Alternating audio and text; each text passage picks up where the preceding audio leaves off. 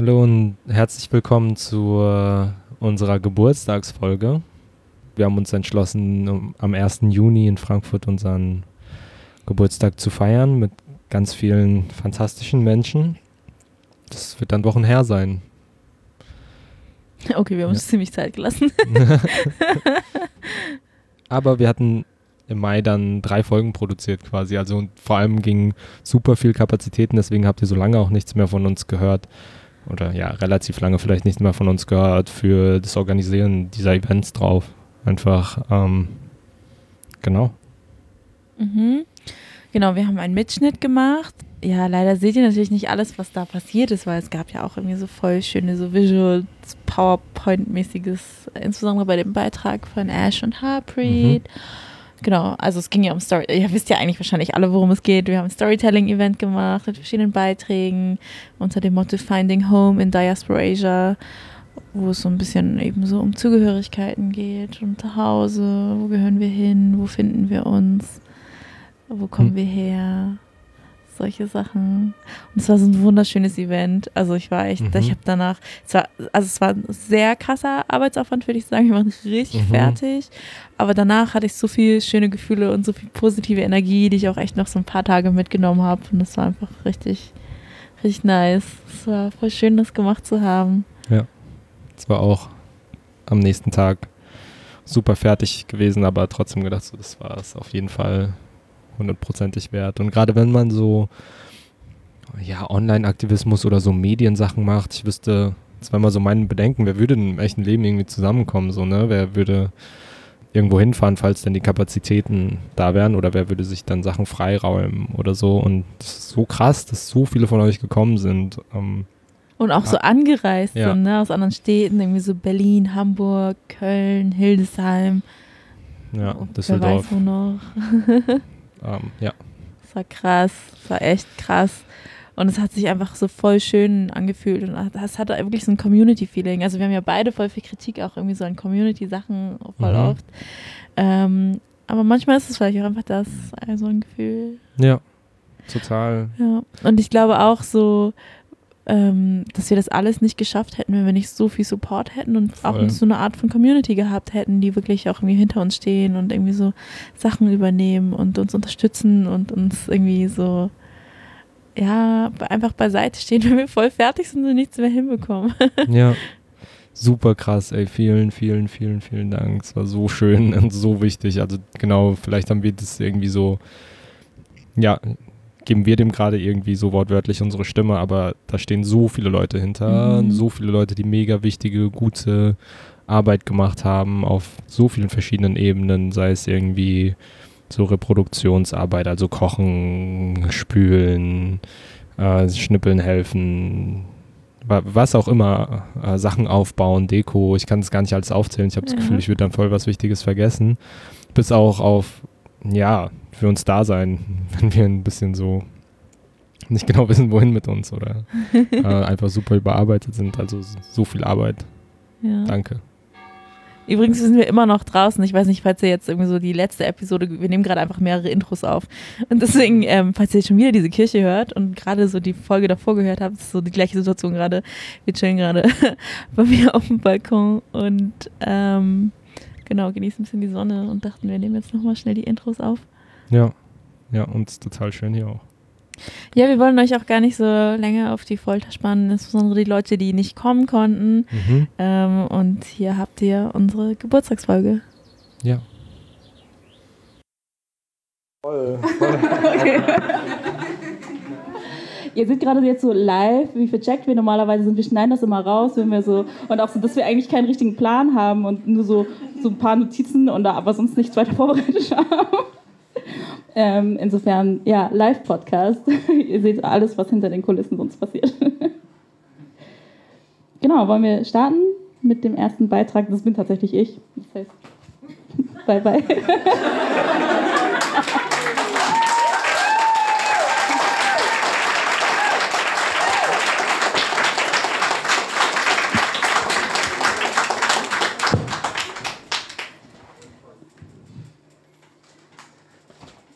So, ein Programm stehe ich mit einem Text drin, aber ich habe tatsächlich zwei Texte mitgebracht.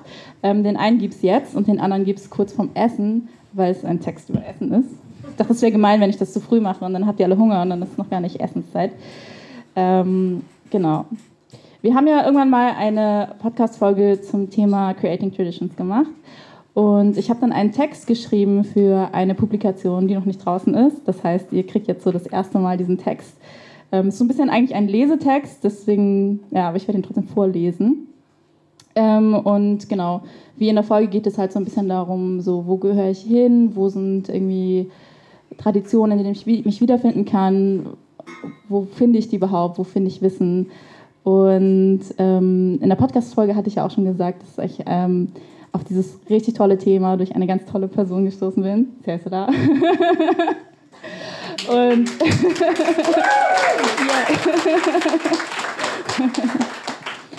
ähm, weil wirklich, das ist so ein Thema oder dieser Überbegriff mit Creating Traditions, damit kann ich einfach voll viel zusammenfassen, was mich eigentlich beschäftigt. Und das sind so viele Themenfelder, die irgendwie in eine ähnliche Richtung gehen und ähm, wo ich das Gefühl habe, jetzt kann ich die irgendwie ein bisschen sammeln und irgendwie genau so ein bisschen strukturierter in ein Becken tun und meine Ideen da rein tun und das so ein bisschen zusammenfassen. Danke dafür.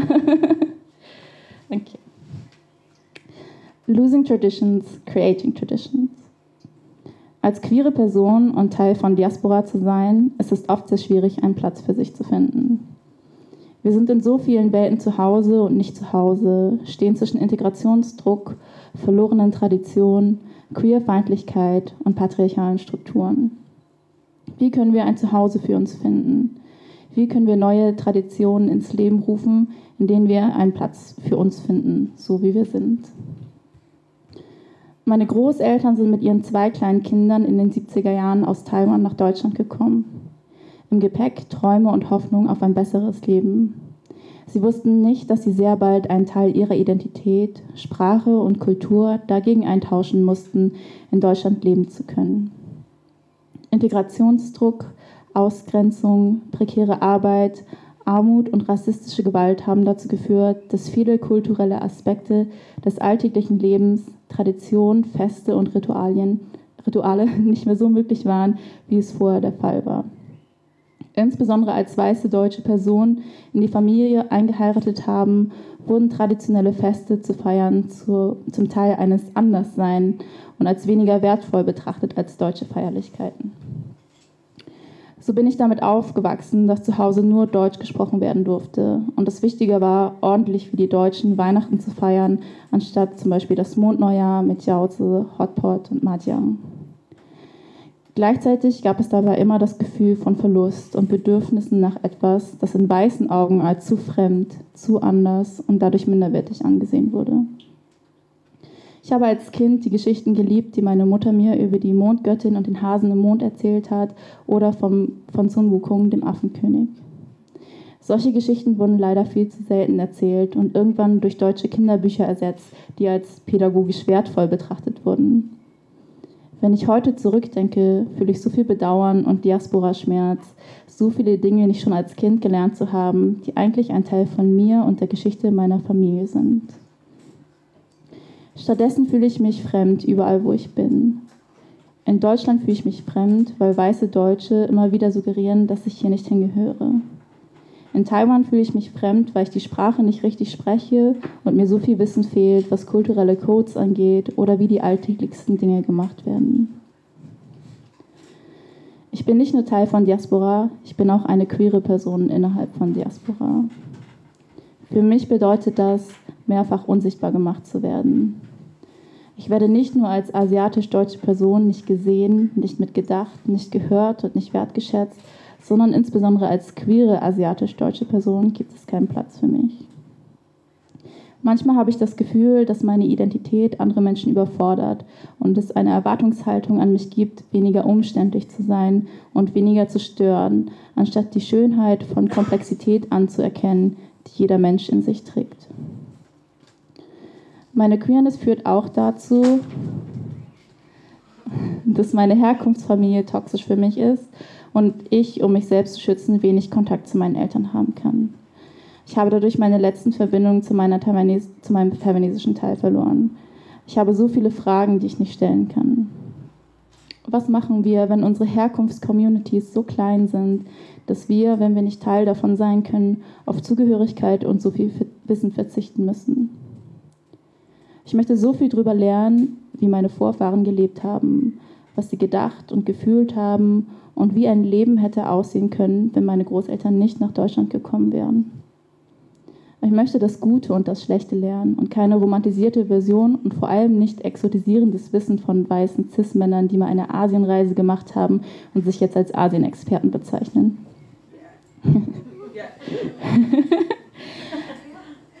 ich wünschte, wir hätten mehr Bücher, Filme, Podcasts, Comics und so weiter von Diaspora-Personen, die uns sowas erklären können.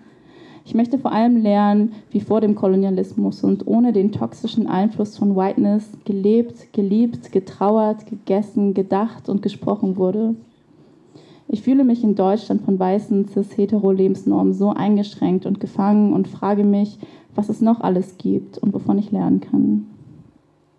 Traditionen sind für mich das gesammelte Wissen meiner Vorfahren, die Rituale und Praktiken etabliert haben, die einem helfen, den Alltag zu bewältigen, das Leben wertzuschätzen und zu feiern und mit schwierigen Situationen wie Krankheit oder Trauer umzugehen.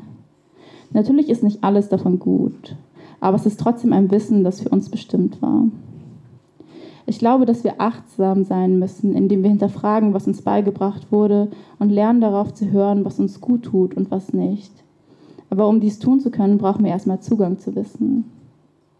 Traditionen sind auf die Lebensweisen zugeschnitten, in denen unsere Vorfahren gelebt haben. Unsere Lebenssituationen sehen ganz anders aus. Wir haben zum Teil mehrfache Migrationserfahrungen in der Familie, leben in einem ganz anderen Land, sprechen eine andere Sprache, aber manche Aspekte bleiben auch gleich.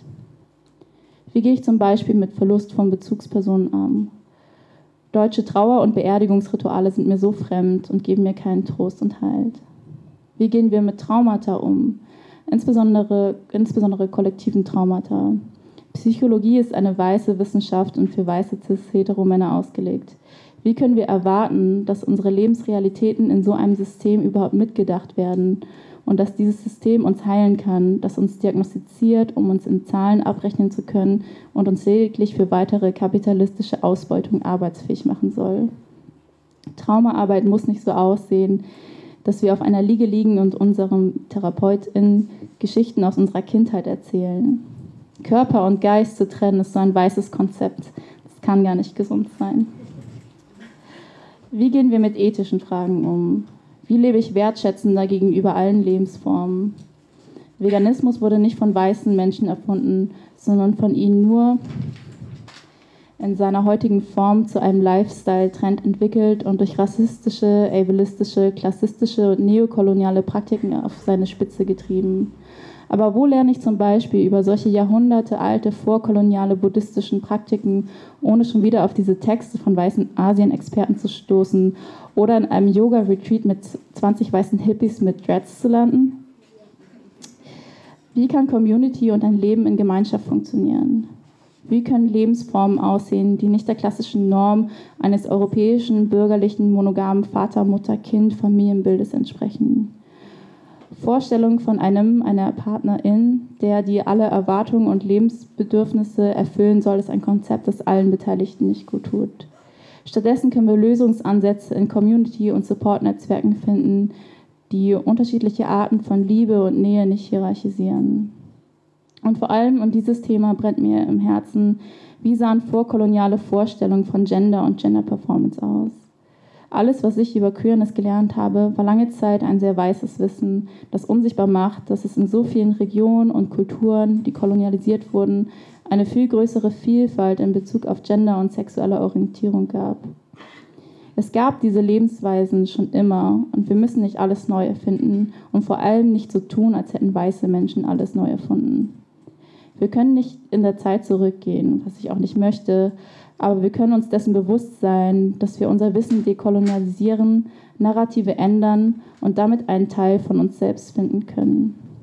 Wir leben als queer BPOC hier in Deutschland. Niemand gibt uns einfach irgendwas.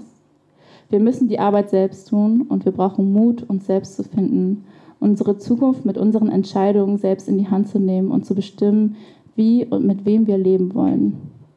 Unsere selbstgewählten Communities machen uns stark und wir können bestimmen, was für Traditionen uns heilen und uns gut tun und welche wir kreieren und weitergeben wollen.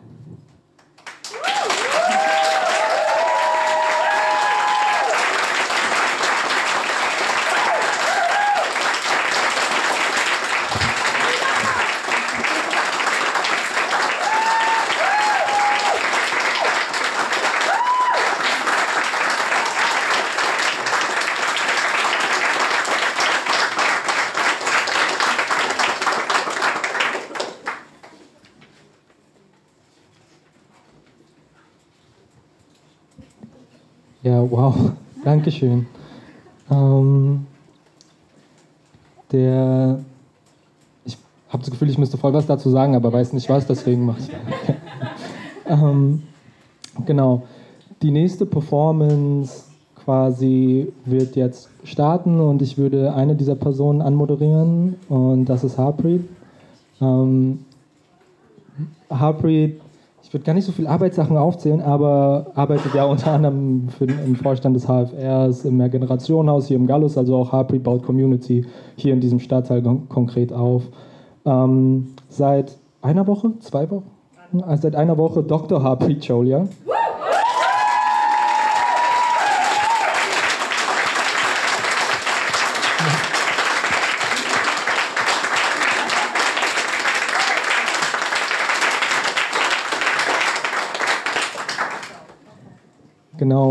und ähm, ja, für mich, was mir so wichtig ist, meine Mama hat gerade gefragt, ja, woher kennt ihr euch? Und ich habe so gesagt, ja, Politics. Und genau so hat es auch angefangen und es gibt auf diesem Weg, seit ich aktiv bin, Menschen, die meinen ähm, ja, Werdegang krasser geprägt haben als andere und davon ist Heartbeat auf jeden Fall ein Mensch. Wir haben so viel Austausch miteinander, ich nehme so viel Wissen auf und dieses Wissen, von dem Sina gerade auch erzählt hat, wo kriegen wir dieses Wissen her? Ein großer Teil, wo ich migrantisches Wissen herbekomme, was ich sehr wertschätzen kann, ist auf jeden Fall Harpreet. Und ähm, genau, dafür ein sehr, sehr großes Danke. Ich freue mich riesig, dass du hier bist. Ähm, danke.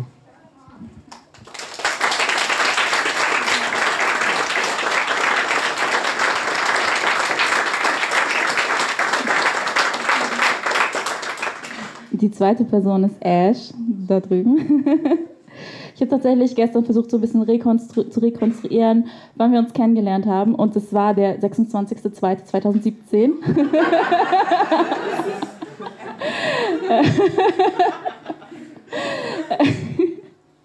ähm, über Jascha, der da hinten steht, Ham Hamburg Connections. Ähm, und das ist eigentlich voll der witzige Abend und wir uns dann auch sowieso ein bisschen gefragt haben, so, dass wir beide voll awkward waren. ob das für dich okay war, weil wir uns irgendwie den Abend die ganze Zeit gekloppt haben und ähm, du dann auch da warst. ähm, genau, und es ist so eine Twitter-Connection. Ich glaube, wie viele Leute, viele Leute kennen dich von Twitter. Ash macht nämlich super viel auf Twitter, macht so richtig krassen Twitter-Aktivismus. So heftig. Ähm, folgt alle Ash.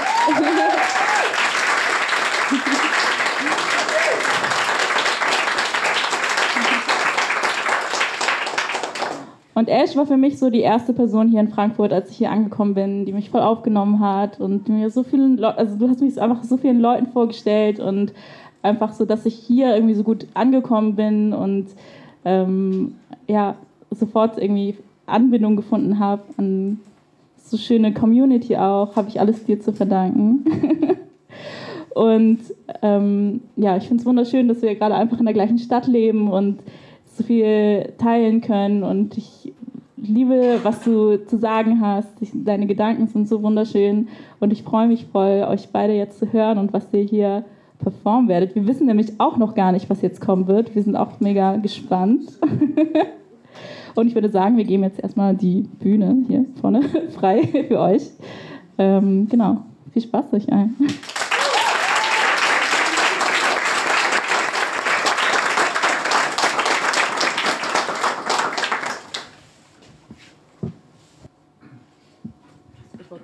Nur, kurz äh, dazu sagen. Also ich fand auch diese Vorstellung ähm, sehr cool und sehr persönlich und ähm, ähm,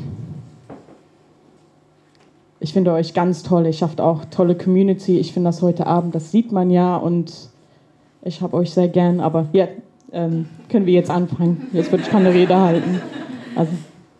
Ja, ich auch. Und Sina, es war überhaupt nicht awkward, weil ich, ich habe mich voll awkward gefühlt, weil ich nicht mich mitgekloppt habe mit euch. Aber es, ja, Dankeschön. Ähm, was machen wir heute? Das ist ähm, etwas kompliziert, deswegen haben wir euch als erstes ähm, diese Karte mitgebracht. Es geht ähm, bei uns heute um ähm, südasiatische, brown, äh, diasporische äh, Verflechtungen auf Deutsch. Ähm, ja, und es geht um uns, um uns beide. Und wenn es um uns beide geht, dann geht es auch immer um äh, die Biografien unserer Familien, wo wir herkommen, ähm, welche Wege wir gegangen sind, welche Wege unsere Familien gegangen sind. Und deshalb haben wir euch mal die Karte mitgebracht. Das sind, ähm, das sind die Wege und Routen unserer Familien der letzten drei Generationen. Ähm, drei Generationen, drei, vier Kontinente. Das ist viel. Ne? Also es gibt bestimmt Alex oder Johannes, die seit 800 Jahren aus dem gleichen Dorf kommen und noch nie woanders waren. Und unsere Familie, ja, schön für die. Nein, aber ja, ähm, genau. Und ähm, deshalb ist es, glaube ich, um zu verstehen, wo wir herkommen und wo wir hinwollen, auch wichtig ähm, zu sehen, woher unsere Familien kommen und was sie gesehen und durchgemacht haben. Möchtest du was ergänzen, Harpreet? Könnte ich nur kurz dazu, dazu sagen, ich würde meinen Teil auf Englisch machen, um, because that also mirrors um, kind of the journeys and the diasporas and the colonial languages uh, that we've had to speak. Um, so yeah, and I think, um, you know, before we go into our situated knowledge that we have, um, um, it's good to kind of look at the kind of social, geographical, and historical contexts um, from which we come from. Yeah, so that was that was really important for us to um, kind of map this out, and then we kind of it was quite interesting when we were mapping um, how we were placing different places, and uh, yeah, it was really a very um, you know not not not everyone can trace back. You know, so that was a it's also a privilege to be able to trace lines. You know, um, and to see what's kind of been, no, wie man auf Deutsch sagt, geleistet. I'm trying to think, I'll probably switch into German in between. Um, yeah, so that was important for us. But okay, ich, ich fange mal an, ganz kurz, nicht ähm, lang. Ist auch viel zu kompliziert, um sich das zu merken. Ähm, seht ihr die schwarzen äh, Linien? Ähm, das ist, das ist ähm, der Werdegang meiner Familie. Und zwar ähm, vor drei Generationen haben wir uns gedacht, weil davor ein bisschen kompliziert war.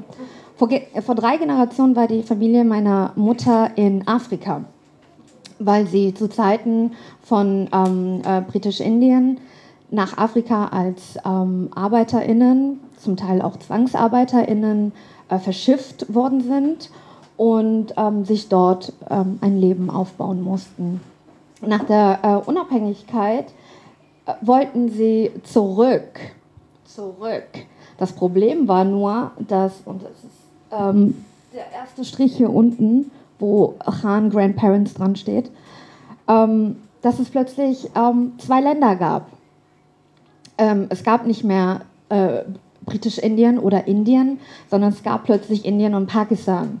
Und dann, ähm, da haben sich die ersten Probleme aufgetan. Und ähm, meine Großeltern sind dann erst in Indien gelandet und haben gemerkt, dass ähm, viele Verwandte nicht mehr da sind, ähm, viele Leute, die sie kannten, nicht mehr da sind, zum Teil vertrieben worden sind, weggegangen sind, ausgewandert sind oder einfach als Partition war, ähm, einfach rüber nach Pakistan gegangen sind. Ähm, Background-Info, meine, meine Familie ist muslimisch und als sich Indien und Pakistan in zwei Länder aufgeteilt haben, äh, sind viele Muslime ähm, nach Pakistan gegangen.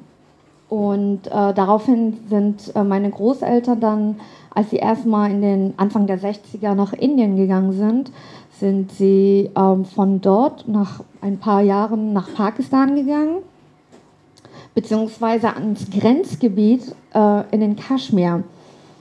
Das ist noch ein ganz anderes Problem, also da oben.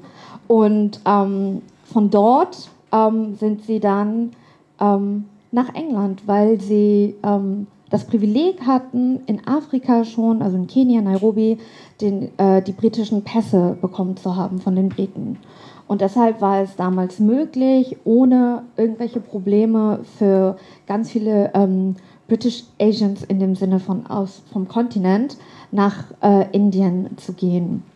Äh, Entschuldigung, nach England zu gehen. Und dann sind sie in Mitte der 60er äh, mit meiner Mama, die ein kleines Baby war und auch viel zu spät quasi geboren ist, weil der Rest ihrer Geschwister ist, äh, die sind alle in Nairobi geboren. Und meine Mutter ist die einzige, die an der Grenze zu Indien und Pakistan im Kaschmir geboren ist und dann mit drei Jahren nach England gekommen ist. Dann waren sie halt in England. Von dort haben sich dann auch nochmal Wege getrennt. Viele sind nach Kanada und in die Staaten ausgewandert, schon in den 70ern. Und ähm, ja, meine Großeltern und meine Mutter sind dann erstmal in London geblieben. Und jetzt kommt die Geschichte von meinem Vater, die ist auch etwas komplizierter. Ursprünglich kommt die Familie meines Vaters ähm, aus äh, dem Gebiet Aserbaidschan im, in, in, äh, im Iran und ähm, ist über Afghanistan nach Nordindien ausgewandert. Äh, lässt sich alles zurückverfolgen, hat mein Großvater gemacht. Also voll cool eigentlich. Ähm, und dann äh, sind sie auch ähm, nach der Partition, nach äh, der Unabhängigkeit von Indien, ähm, Anfang der 50er nach Pakistan ausgewandert, wo dann mein Vater geboren ist, der aber recht früh mit 20 schon ähm, nach Deutschland gekommen ist, weil er das Glück hatte, dort, ich weiß nicht wie, ich kann ihn leider auch nicht fragen, ein Arbeitsvisum zu bekommen.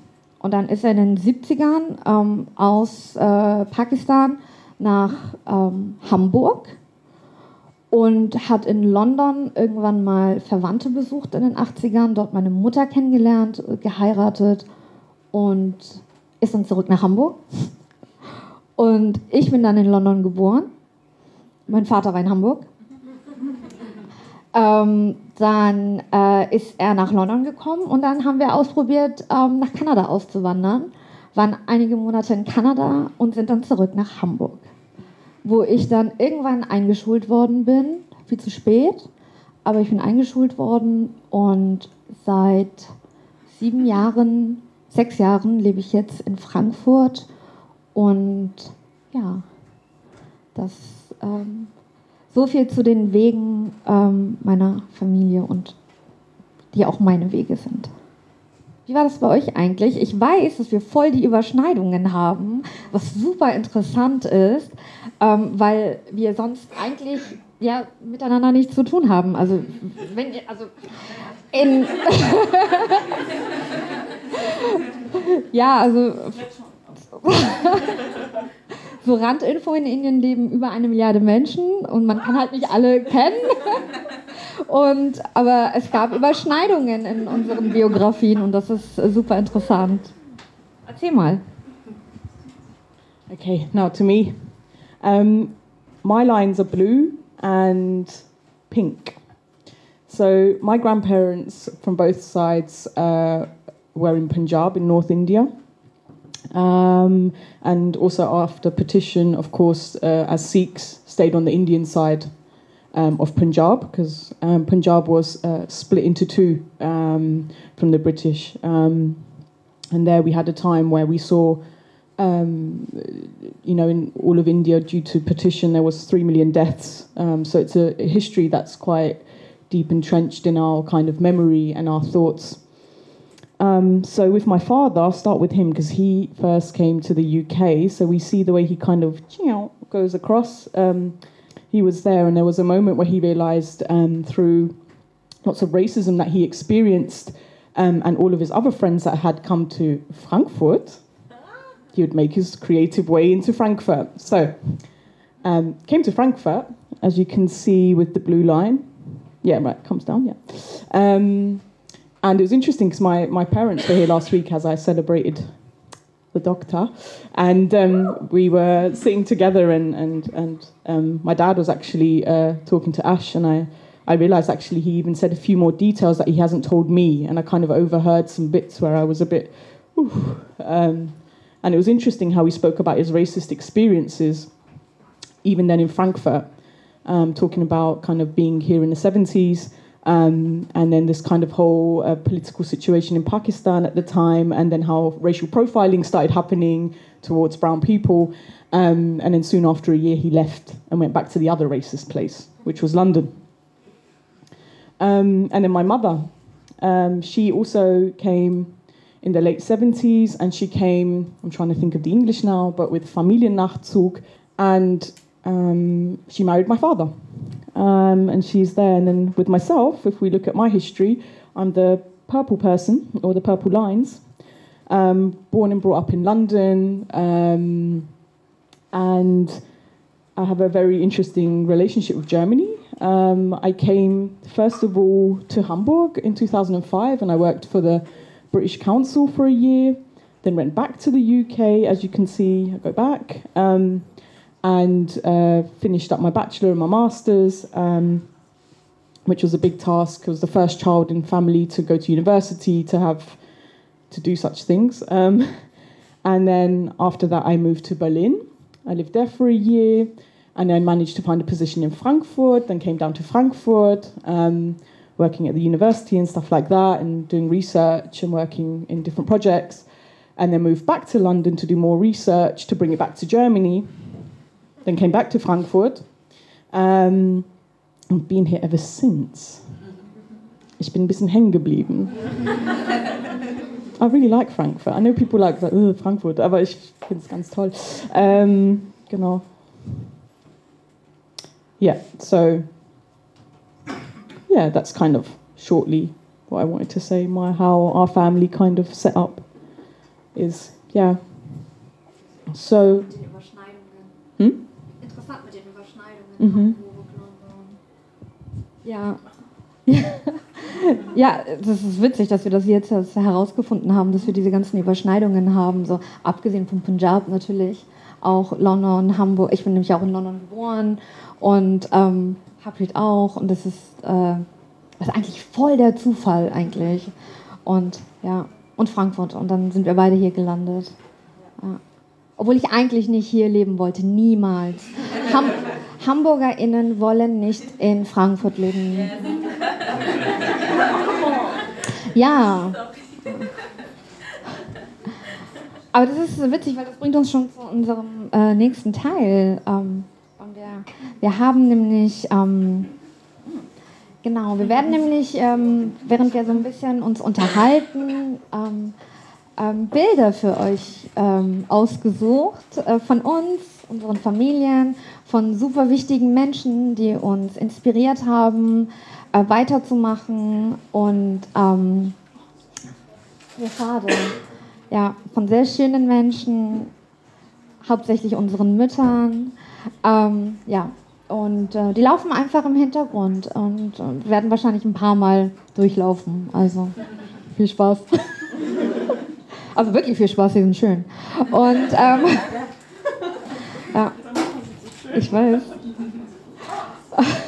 Und dann haben wir uns halt überlegt, so, an die, wir waren beide an diesem Punkt, wir sind beide jetzt in Frankfurt. Und wie, wie kamen wir äh, nach Frankfurt und was, was machen wir hier eigentlich? Und ähm, dann habe ich zurück überlegt, in, in Hamburg ähm, habe ich einfach ähm, da war ich eigentlich gar nicht so extrem aktivistisch unterwegs. In, in, in Hamburg habe ich so ein bisschen Stadtteilarbeit gemacht. Ich habe Hausaufgabenhilfe gemacht, schon seit ich 13 bin. Musste ich machen, auch weil äh, mein Vater die Familie verließ recht früh und ähm, ich musste arbeiten. Und plötzlich gab es nur noch ähm, einen Elternteil und ähm, immer noch die gleiche Miete zu bezahlen, die gleichen Verwandten zu unterstützen und zu supporten. Und von daher ähm, hatte ich gar keine andere Wahl. Deswegen musste ich arbeiten, recht früh. Und ähm, ich bin erstmal in der Hausaufgabenhilfe gelandet. Und dann haben wir wieder so eine Überschneidung gehabt mit der AWO. Ne? Das ist übrigens Harpreets Mama. Das erste Passbild, also als sie äh, britisches Pass beantragt hat. Das war ihr gut. Ja.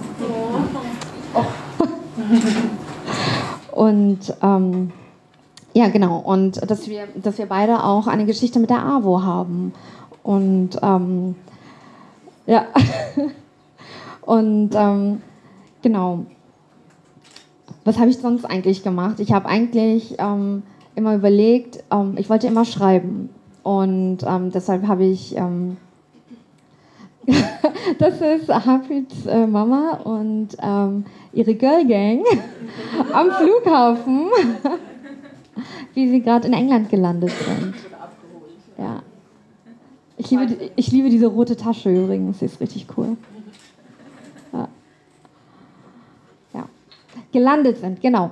Und ähm, äh, in Hamburg habe ich, ähm, wie gesagt, äh, Stadtteilarbeit gemacht, Hausaufgabenhilfe, ähm, gekocht bei der AWO und ähm, äh, so, so, Sachen gemacht eigentlich, die ganz selbstverständlich waren, ähm, auch so vom Selbstbild meiner, von meiner Mama. Also man hilft NachbarInnen, man hilft in der Community, man macht so Basic Community Arbeit, nennt es aber nicht Aktivismus.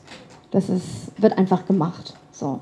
Weil ähm, du kriegst ja was zurück und ähm, genau. Ähm, aber wie gesagt, ich wollte eigentlich ähm, äh, schreiben oder kreativ sein und habe dann ähm, irgendwann auch, äh, das ist meine Mama übrigens. ja. so, alle, die mich auf Instagram haben, kennen dieses Bild. und ähm, das Harpreets Mama. Das wird jetzt so die ganze Zeit so gehen. Aber ja. Und ähm, ja, genau. Und dann habe ich geschrieben und, ähm, und meine Texte haben sich schon in der Schule immer mit Identität ähm, befasst, mit ähm, nicht nur mit den Themen ähm, Rassismus und ähm, Identi kulturelle Identität, wo komme ich her, Religion, aber auch, als es halt diesen Umbruch in der Familie gab mit Themen wie Armut und das ist Harpreets Papa. First pictures as a security guard. Ja. Aber sie wird euch noch mehr darüber erzählen. Ähm, genau. Ähm, mit Dingen wie, wie, wie Armut äh, plötzlich äh, mich äh, befassen müssen, im prekär Leben, mit Dingen äh, befassen wie plötzlich die Angst zu haben, obdachlos zu sein. Und ähm, also man könnte sagen, wir waren plötzlich alle ähm, intersektionale Antirassistinnen und Feministinnen, ohne dass wir es wussten. Ja, Heute sind das Label, mit denen wir uns gerne schmücken. Und, aber das sind wir. Das ist äh, ein Teil unserer Identität. Und ähm, ja, also schreiben, was ich jetzt auch mache. Ich wurde jetzt äh, veröffentlicht in einem Buch.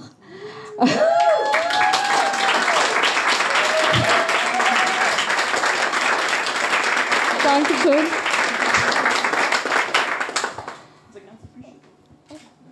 Ja, ähm, und das ist äh, das Interessante ist, dass es halt ähm, heute super äh, politisch ist und äh, damals, aber als ich angefangen habe zu schreiben, habe ich ähm, habe ich die Schiene Lifestyle und Kultur auch nur so über den über Freizeit definiert oder über Spaß haben und ähm, Bollywood natürlich.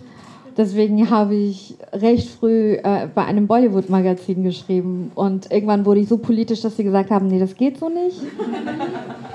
Das kannst du nicht bringen. Alle Leute wollen Spaß haben und Lieder singen und das geht nicht. Ja, genau.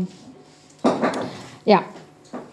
Naja, und heute in Frankfurt ähm, mache ich unter anderem ähm, politische Bildungsarbeit, ja, aber auch, ähm, auch noch die coolen Sachen mit Harpreet zusammen. Also auch immer noch ein bisschen Bollywood. ja.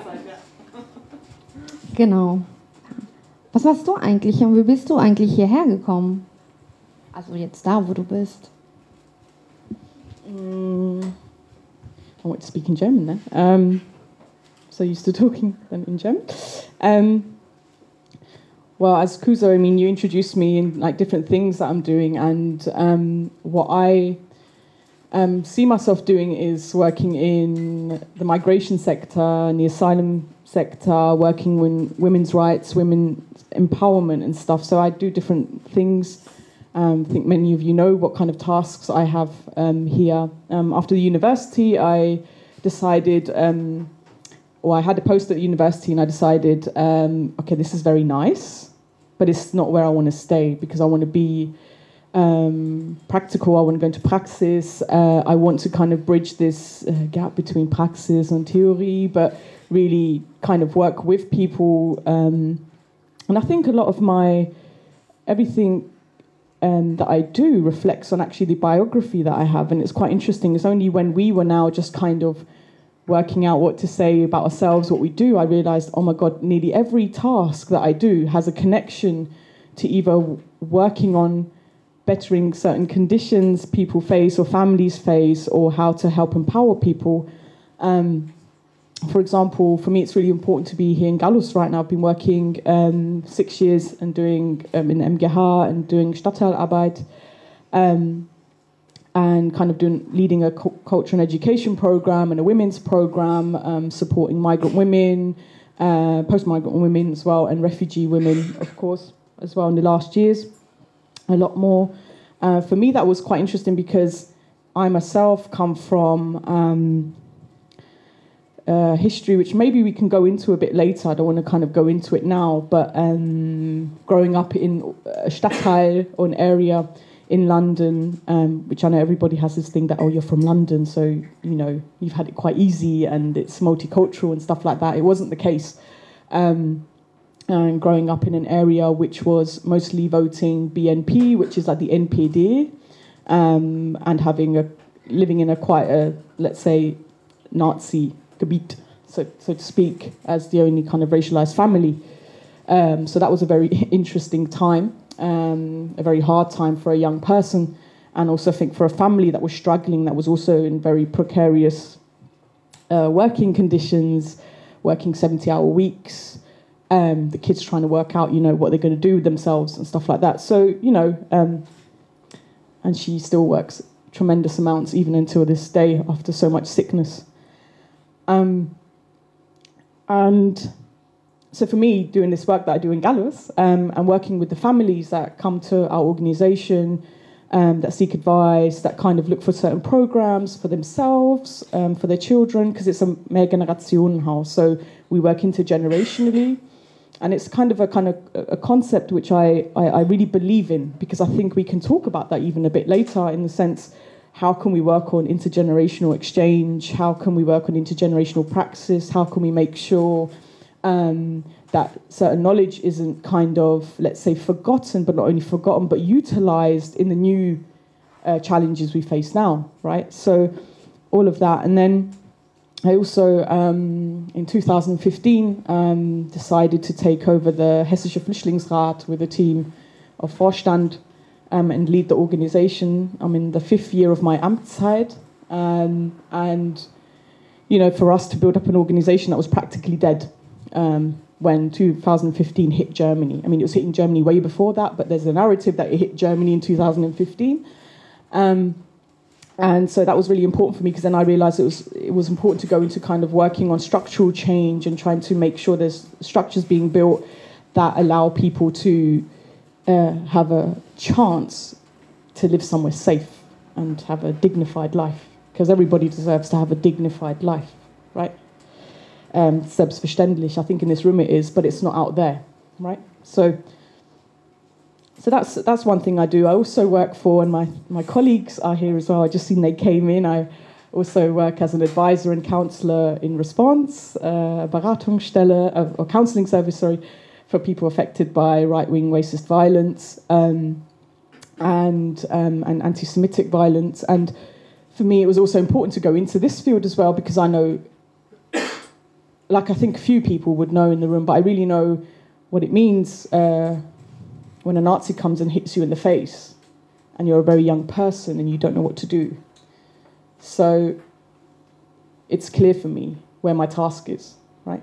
So that was very important for me to also take on um, that and, and, and to, to, to make sure we live in a society where people are strengthened and empowered and um, yeah so that's something else i do as well. And then i did my doctorate as well um, in critical migration studies and i explored uh, post-migrant club scenes in urban europe and uh, was kind of working on the issue of how uh, young British Asian women um, are staking new claims um, in urban nightlife through um, spatial and social mobility um, and kind of claiming claiming their rights on space, which has usually been white, masculine spaces, and so how racialized women are now coming in as powerful consumers. Um, and kind of taking over, but then kind of complexify, complexifying that with racism because we don't want to just serve the model minority debate because we know it's much more complex than that, right? We've had lots of discussions on that. So I think I mean, I don't want to go on too much because we have to watch the time as well, don't we? So, um, right, so a lot of that mirrors kind of um, a lot of what I do, creating new narratives, working on issues that are important for families, for people themselves to feel empowered. And um, something when you asked me as well, um, you said it before about arrival, right? Like, I do feel. Oh, that's my, by the way, yeah? That's me. and my mum thought she could put me in teen. Oh, no, it's gone she had these teenage ninja, uh, these turtle jeans, right? I loved them. Um, yeah, they don't fit anymore, but if they did, I'd still wear them. Um, and that's quickly, I must say, sorry, this is a bit emotional now, but um, there's a Skype conversation going on with my mum, bottom left, and me in England, me in Frankfurt, my mum's sister in India, top right, and then her daughter who moved to Canada. And we do these little FaceTimes. Um, and we laugh a lot and we cry a lot and we talk about I don't know daily challenges and each one swearing about the other one about the Mehrheitsgesellschaft and saying uh, just uh, to, just talking stuff that's really lovely and there's Ash's lovely mum and Ash as well. Um, yeah, so but to come back to so we don't lose our, our, our thoughts. Um, you were saying like have you and did you mention that about arrival? We were talking about arrival, right? Like arrival cities, arriving as person, um, if we've arrived. And I think this discussion on on arrival, like if one's arrived somewhere, is a difficult one. I think particularly because if we think about who can arrive in Europe now and who can't, right? A lot of people are not arriving, and they're being disposed, right?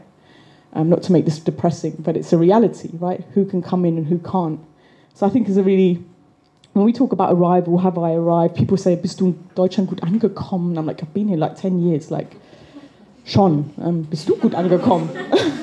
yeah? Um, and, um, and I'm not going to learn your daddy das properly just because of just because I don't want to. Right, so um, yes, I think it's a very difficult um, issue when you talk about arrival. And I think what would be interesting, and Ash, when we were talking in the preparations um, of our stuff, that you then started to talk about the arrival of the Ahmadiyya community or people as well. I don't know, could you say a little bit more about that?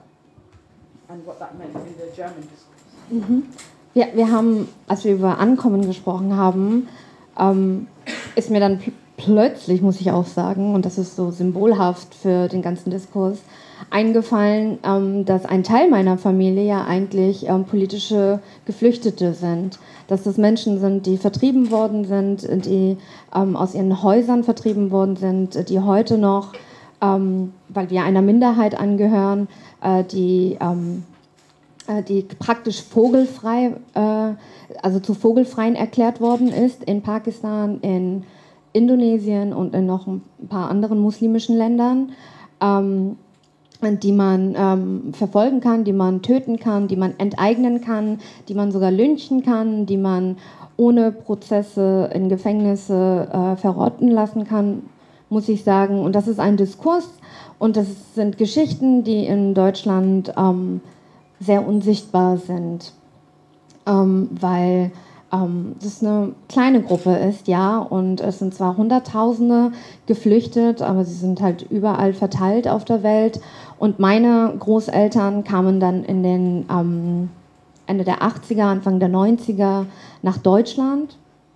Und, ähm, und ich musste mich dann plötzlich auch noch ähm, mit Dingen wie Duldung, ähm, mit Dingen wie Abschiebung befassen. Es gab einen Moment, ähm, als meine Tante, und das ist ein sehr, sehr ähm, traumatischer äh, Moment gewesen, also äh, Triggerwarnung.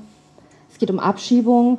Ähm, meine Tante ähm, hatte Krebs und lag äh, im Krankenhaus und ihre Kinder und ihr Mann waren bei uns zu Hause. Ich war sechs oder sieben Jahre alt und um drei Uhr morgens kam die Polizei, um ähm, die Familie abzuholen und abzuschieben.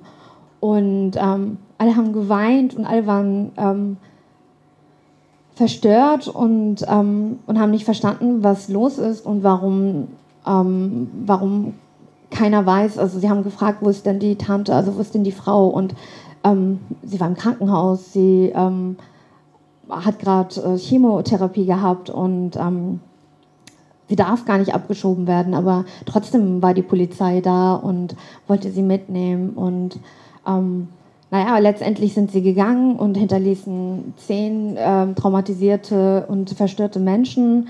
Und ich denke heute immer noch darüber nach, nicht nur seit 2015, was das bedeutet, was Flucht bedeutet, ähm, was, ähm, was für immer geduldet sein bedeutet, was, was Abschiebehaft oder abgeschoben werden ähm, in, in irgendwo in den Tod eigentlich, was das bedeutet.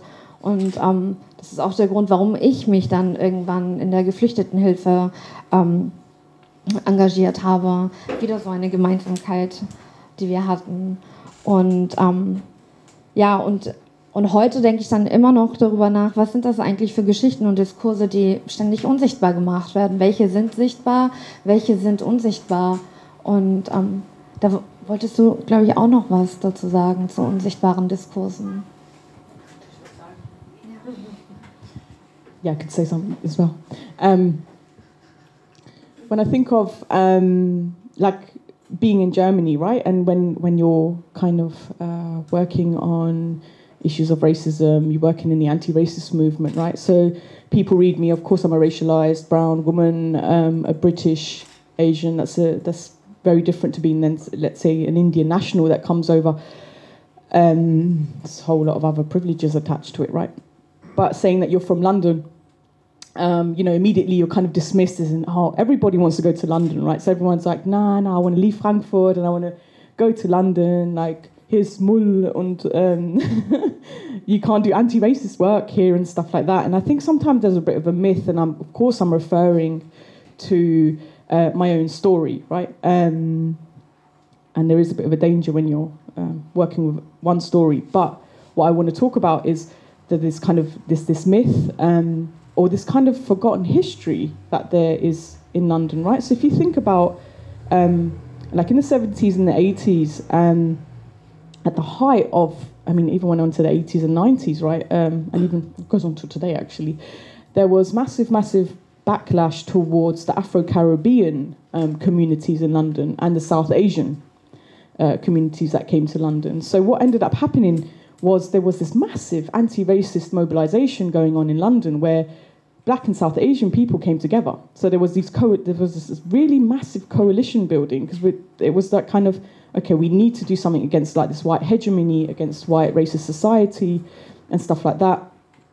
And um, and then yeah, and that's kind of a history. You know, my dad talks about when um, you know we lived in a place of isolation where we grew we grew up in a kind of social project to kind of a, an area where we were like the only people there and then going to the, the little India of London would take a while and then my dad would go out there drinking with his buddies and meeting with them and then there'd be Nazis coming into the pub and storming it and glasses being smashed over each other's heads and the way my dad jokes about it but I know he's extremely traumatized by his the whole experiences um, he had as well as a brown man um, at the time and what my mother as well um, what she experienced. She talks very not not very much about it, right? She's I think spoken to me like two times about racism because she's internalized I think quite a bit. Um, she has a strong voice, but that's something she holds for herself. And um, you know, and then growing up, like I mentioned before, in in a space where we um, were around kind of these BNP structures and Nazi structures, it was a difficult place to be, right? As one could probably imagine, right? And trying to work out what a community is and who can you go to, who can ally with you, what neighbors can ally with you. No, people don't usually like to get their hands dirty, right? People kind of keep keep quiet or they just they're not there and and and and so we went through quite a bit and I think it's very interesting then when I get into these discussions here, right? I mean, we've spoken about it before, is as there is a certain image, you know, like when people talk to me, oh yeah, like the person who's doing a PhD and stuff like that, privileged Indian and stuff like that. Far from it, far from it. Um, but that's something that you don't open up with people, right? Um, and you don't want to constantly talk about certain traumatic experiences. And I think um, I can really say this, and I think, no, ich, mache schon ein bisschen.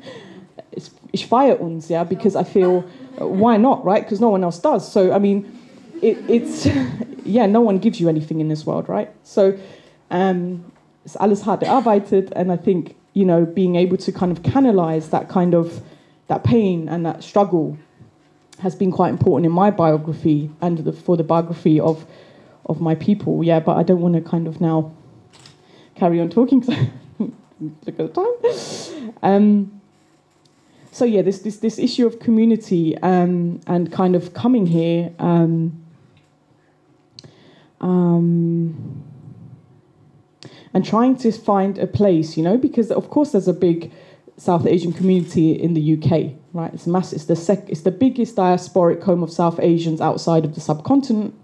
Um, but as I said, through the example of myself and my family, you see that it was a very difficult place to be and, and, and being in isolation and stuff. So, but then coming to Germany, it was quite interesting. And Ash, I wanted to ask you as well because um, I mean, you came here as a young child from England, right? I came as an adult.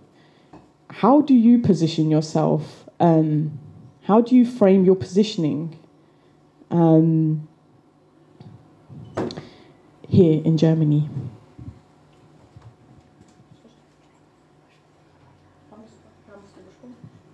Egal, aber wir können trotzdem zurück darauf gehen, weil ähm, ähm, Meine Mutter ist auch als Migrantin nach Deutschland gekommen, aus England, auch aus London, aufgewachsen in den äh, 60ern und 70ern und zum Teil in den 80ern in London und hat genau dieses Trauma, was du, von dem du erzählt hast, mitgebracht nach Deutschland. Also diese, ähm, diese Hooligans und Skins ähm, in London, die ähm, Corner Shops zerstört haben, die ähm, Property von, von South Asians kaputtgeschlagen haben. Das hat meine Mutter auch alles erlebt, wie sie vor Highschool, also vor Schulen auf die ähm, braunen Kinder gewartet haben, um sie einzuschüchtern. Und dann kamen sie nach Deutschland und ähm, war erstmal kurz, kurze Zeit isoliert von all dem und musste dann aber kurze Zeit später wieder krasse krasse rassistische Erfahrungen nicht nur selber machen,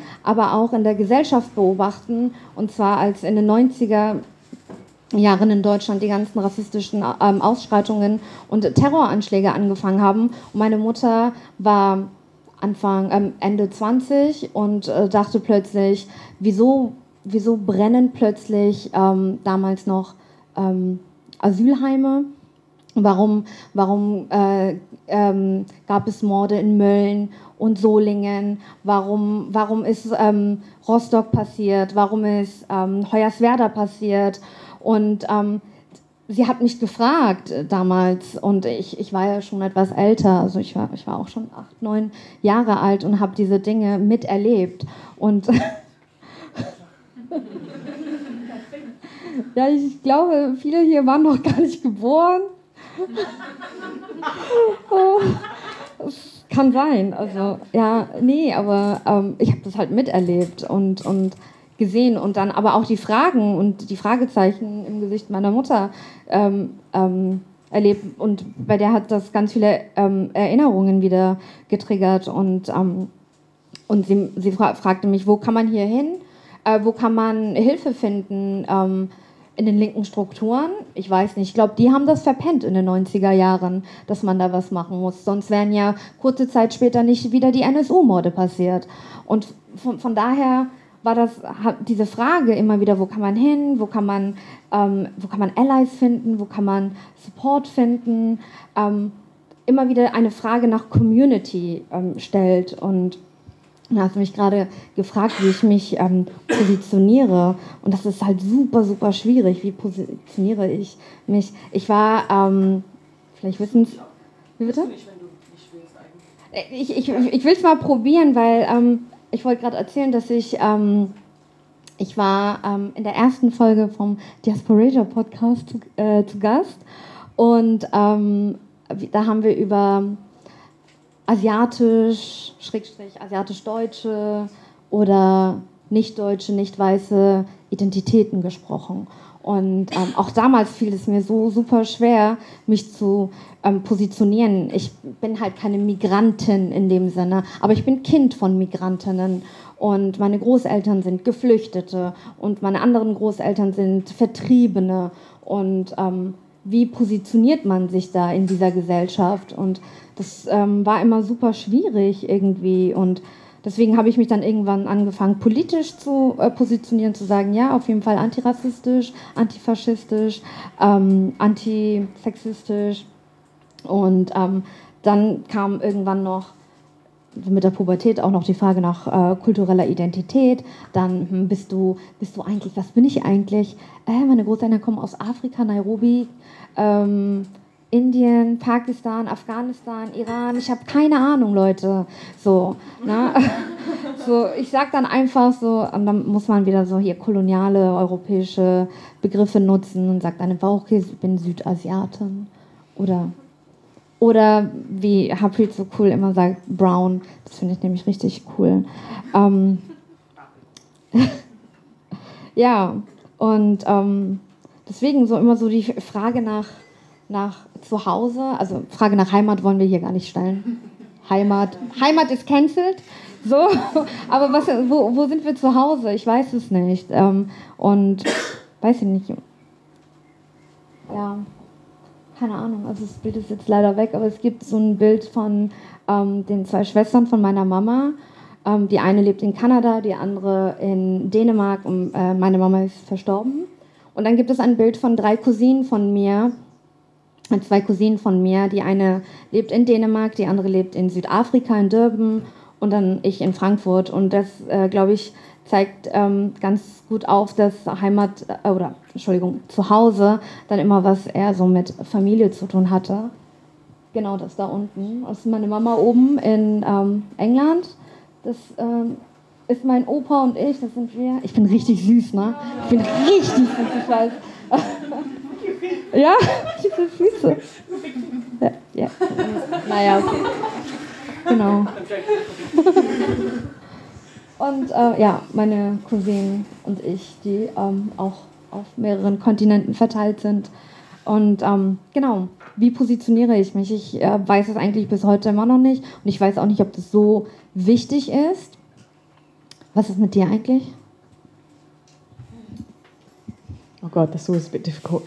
Um, yeah, I mean, I suppose I was the post-migrant, second-generation British Indian in the UK, uh, fighting for the kind of recognition of um, kind of having of being British, right?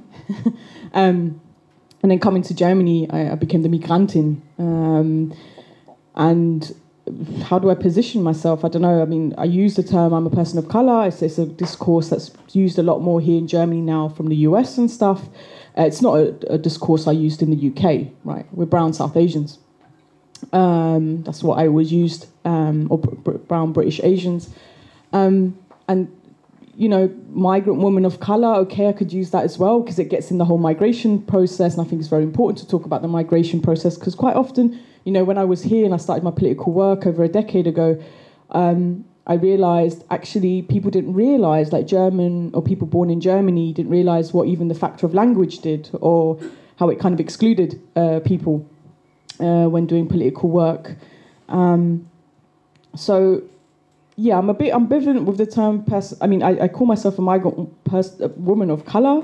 Um, Um, and I've seen myself actually most often or more often been working with first generation migrants in the MSO um, area um, because that's where I mostly felt home. Because actually, in a lot of cases, I didn't feel home, even in anti racist circles, um, kind of doing cross solidarity work, uh, but not really going into a complete group. And that was always a bit of a um, a bit of a question. So I'm still working out actually how I want to identify myself, but I'm a brown person. So um, I think we haven't got much time left, right, Zena? How, how, how many minutes can we have still?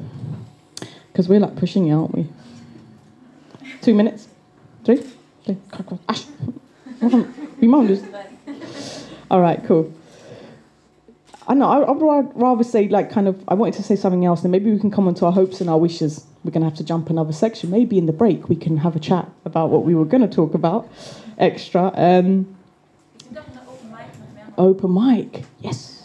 We can talk more. no, no, no, everyone should have space to talk. So, right. Um, is, um, you know, I think a lot of what we've been talking about today, Ash, has been um, I think what was important for us what to, to, bring over was this whole issue of class injury. It's a kind of concept which Richard Sennett writes about.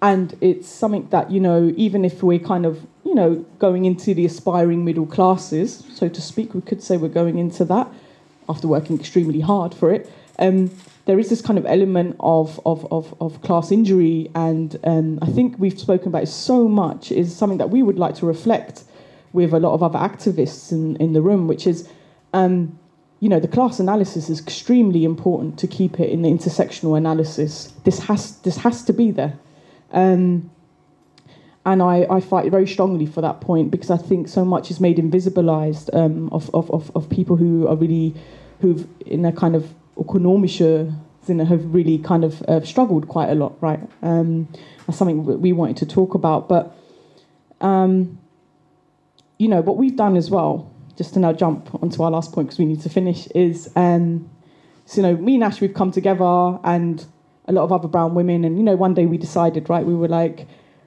we need to like bring these, all of these brown people together, right? We need to get to know each other. We're all a bit individualized. So then we, what we did, we set up a kind of a network meeting of brown people. Um, and it was very nice, and we had really nice food together, and we had a nice chat. Uh, but we discussed a lot of a lot of politics and and kind of everyday struggles. Um, and um, for me, or actually, I could ask you first, Ash, what do you feel that has brought you, and kind of how would you link that to your your kind of hopes and your visions, your dreams, your utopias? This is what we wanted to actually end on, by the way, but.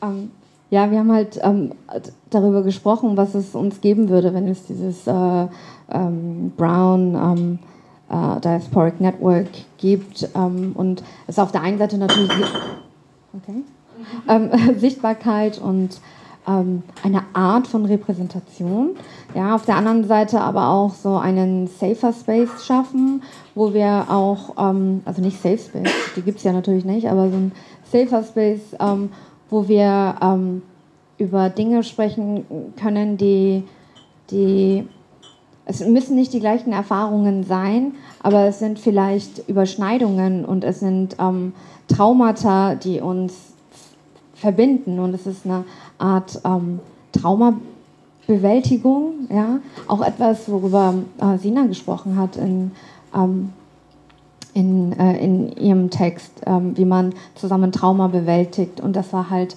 für, für, mich war das halt super, super spannend und aber auch cool, wieder ähm, eine Art äh, Community zu finden und wieder, wieder, wieder reinzukommen und wieder auch mehr Vertrauen zu ähm, fassen und ähm, zu sehen, ja, okay, hier werde ich gesehen, hier werde ich gehört. I'd like to add to that as well quickly. Uh, there's something I read, I think it was on Instagram. I'm not going to pretend like I read it in a book. Uh, I read it as like either on Instagram or on Facebook or something. And something what you said, you know, we were talking about the colonial trauma. And the word trauma is used quite a lot.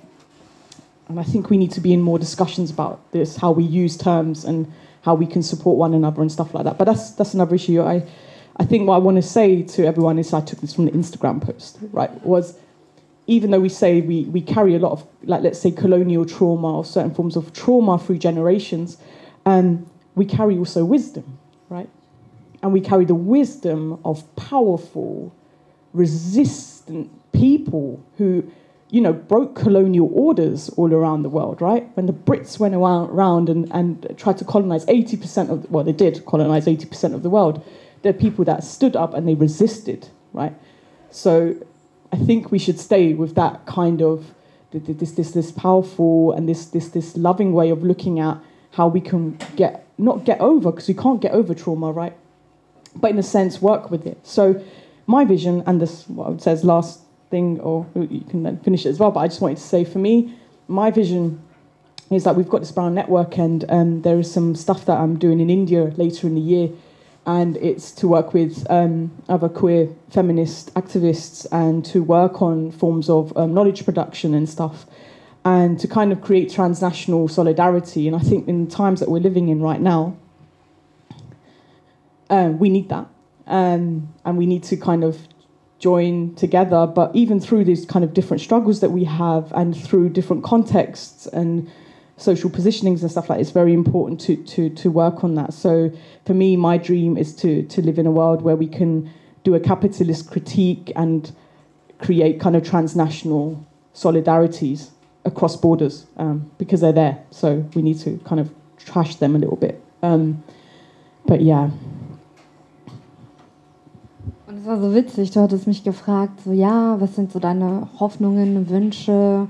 Und ich schrieb so, hm, ja, alle, alle, die ich lieb habe, denen soll es gut gehen. ja, ich habe es geschrieben. ja, also den Nazis soll es halt nicht gut gehen. ja. Und, ähm, und dann, und dann habe ich, hab ich halt gemeint, nee, also mir, ich möchte halt wirklich, dass wir in einer solidarischen ähm, Gesellschaft leben können und ähm, so, also krass ideologisch ähm, gesagt. So. Es wäre schön, so ein, ein, marxistisches Utopia oder so. ja, aber ähm, so realistisch betrachtet, äh, es wäre einfach mal schön, wenn einfach alle immer genug zu essen haben und es ihnen gut geht und ähm, ja. Und wir so hier zusammenkommen können wie heute. Danke nochmal. Danke, danke.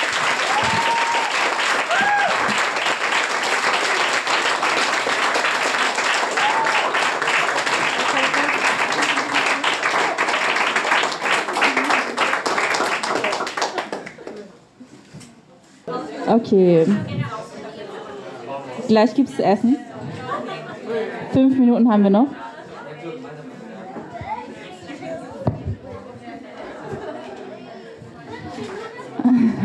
Okay, ich werde euch auch gar nicht so lange ähm, noch aufhalten, weil Essen.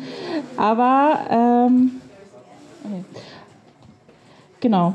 Wir haben ja richtig viel gekocht, weil Essen ist uns super, super wichtig. Wir sind Asians, natürlich ist Essen wichtig. ähm, und wir haben, wir haben gestern so die heftigste Asia-Supermarkt-Shopping-Tour gemacht. Wir haben so krass viel Geld ausgegeben, es hat richtig Spaß gemacht. Aber wir müssen das Geld auch wieder reingekommen. Deswegen haben wir eine Spendenbox aufgestellt. Ähm, wir freuen uns, wenn ihr ein bisschen Geld spendet fürs Essen. Ähm, und ich habe noch einen allerletzten Text, der ist auch wirklich kurz. Deswegen ähm, noch ein bisschen Geduld. Ach ja, und ähm, für die Leute, die fasten, unten gibt es so einen Raum, ähm, falls jemand beten möchte. Das ist leider nicht der schönste Raum. Ähm, wir haben das irgendwie am Anfang ein bisschen vercheckt, als wir uns für diesen Raum entschieden haben, dass wir irgendwie für sowas noch extra Räume brauchen könnten. Der ist halt im Keller. Aber genau, sorry dafür, dass es nicht so ein guter Raum ist. Ähm, genau. In meinem Text geht es um Essen, weil Essen halt. Meine Familie, meine Familie, als sie nach Deutschland gekommen sind, ähm, haben erst angefangen, in einem China-Restaurant zu arbeiten und haben dann später selber eins aufgemacht. Ähm, deswegen war Essen schon immer so ein sehr, sehr wichtiger Bestandteil in der Familie und auch einfach, ähm, wie gekocht wird, wie über Essen geredet wird, was Essen auch für Fürsorge bedeuten kann. Der Text heißt Die Wolken, die meine Mutter vom Himmel fingen. Schon als ich klein war, war mein Lieblingsessen Suppe. Wenn ich krank war, wollte ich Suppe essen. Wenn ich nicht einschlafen konnte, wollte ich Suppe essen. Und an meinem Geburtstag wollte ich viel lieber als eine Geburtstagstorte Nudelsuppe mit langen Lebensnudeln essen. Eine meiner Lieblingssuppen war und ist auch immer noch Huntunsuppe oder auch Wantansuppe, wie sie hier in Deutschland genannt wird. Meine Mutter hat für die Brühe immer ein ganzes Huhn ausgekocht, bis es ganz weiß geworden ist. Ich kann mich noch an den großen dampfenden Topf mit Brühe erinnern, der auf dem Herd stand, während meine Mutter in der engen Küche geduldig die einzelnen Hunton befüllt hat. Die Füllung bestand aus einer Mischung aus Chinakohl, Hackfleisch, Ingwer, Möhren, Frühlingszwiebeln, Sojasauce und Xiangyo. Xiangyo ist Sesamöl und bedeutet wörtlich übersetzt Duftöl und ist immer noch eins meiner Lieblingsessensgerüchte. Wenn ich Xiangyo rieche, kommen mir sofort wunderschöne Erinnerungen an gute Momente, in denen es sehr leckeres Essen gab, das mit viel Liebe zubereitet wurde. Als das Essen dann auf dem Tisch stand, hat meine Mutter immer behauptet, dass sie die Huntun gar nicht selber gemacht hat, sondern dass es Wolken sind, die sie nachts draußen ähm, dass sie nachts draußen gegangen ist und Wolken gefangen hat, als wir geschlafen haben, um daraus Suppe für uns zu kochen. Wir wollten dann immer Details wissen, wie genau sie die Wolken gefangen hat, ob das gefährlich ist und ob man dabei nass wird. Als Kind habe ich geglaubt, dass mich die Wolken in der Suppe extra stark machen und mir Energie und magische Kräfte geben. Eigentlich glaube ich das heute immer noch. Wenn es mir nicht gut geht, ist Suppe mein Comfort Food Nummer eins. Suppe stärkt, beruhigt und wärmt mich, entspannt mich, wenn ich gestresst bin und hilft mir mehr bei mir zu sein, wenn ich schon wieder einen viel zu langen Tag hatte und nicht richtig darauf geachtet habe, wie es mir geht. Magische Kräfte habe ich auf jeden Fall auch bekommen. Nämlich kochen gelernt zu haben und damit auch gelernt zu haben, wie ich für mich selbst sorgen kann und auch den Menschen, die mir wichtig sind, Liebe und Stärke zu geben und einen Teil von mir und meiner Geschichte zu teilen. Deswegen teilen wir heute nicht nur unsere Geschichten mit euch, sondern haben auch ganze Essen vorbereitet, weil uns Gemeinschaft, Miteinander und Fürsorge wichtig sind und uns stark machen. Ich hoffe, ihr habt ganz viel Spaß beim Essen.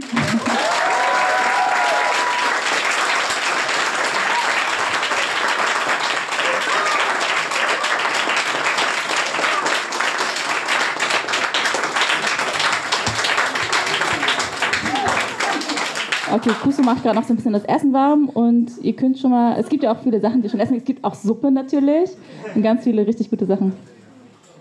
Alles schon warm. Okay, Kusu hat gesagt, alles ist fertig. Viel Spaß.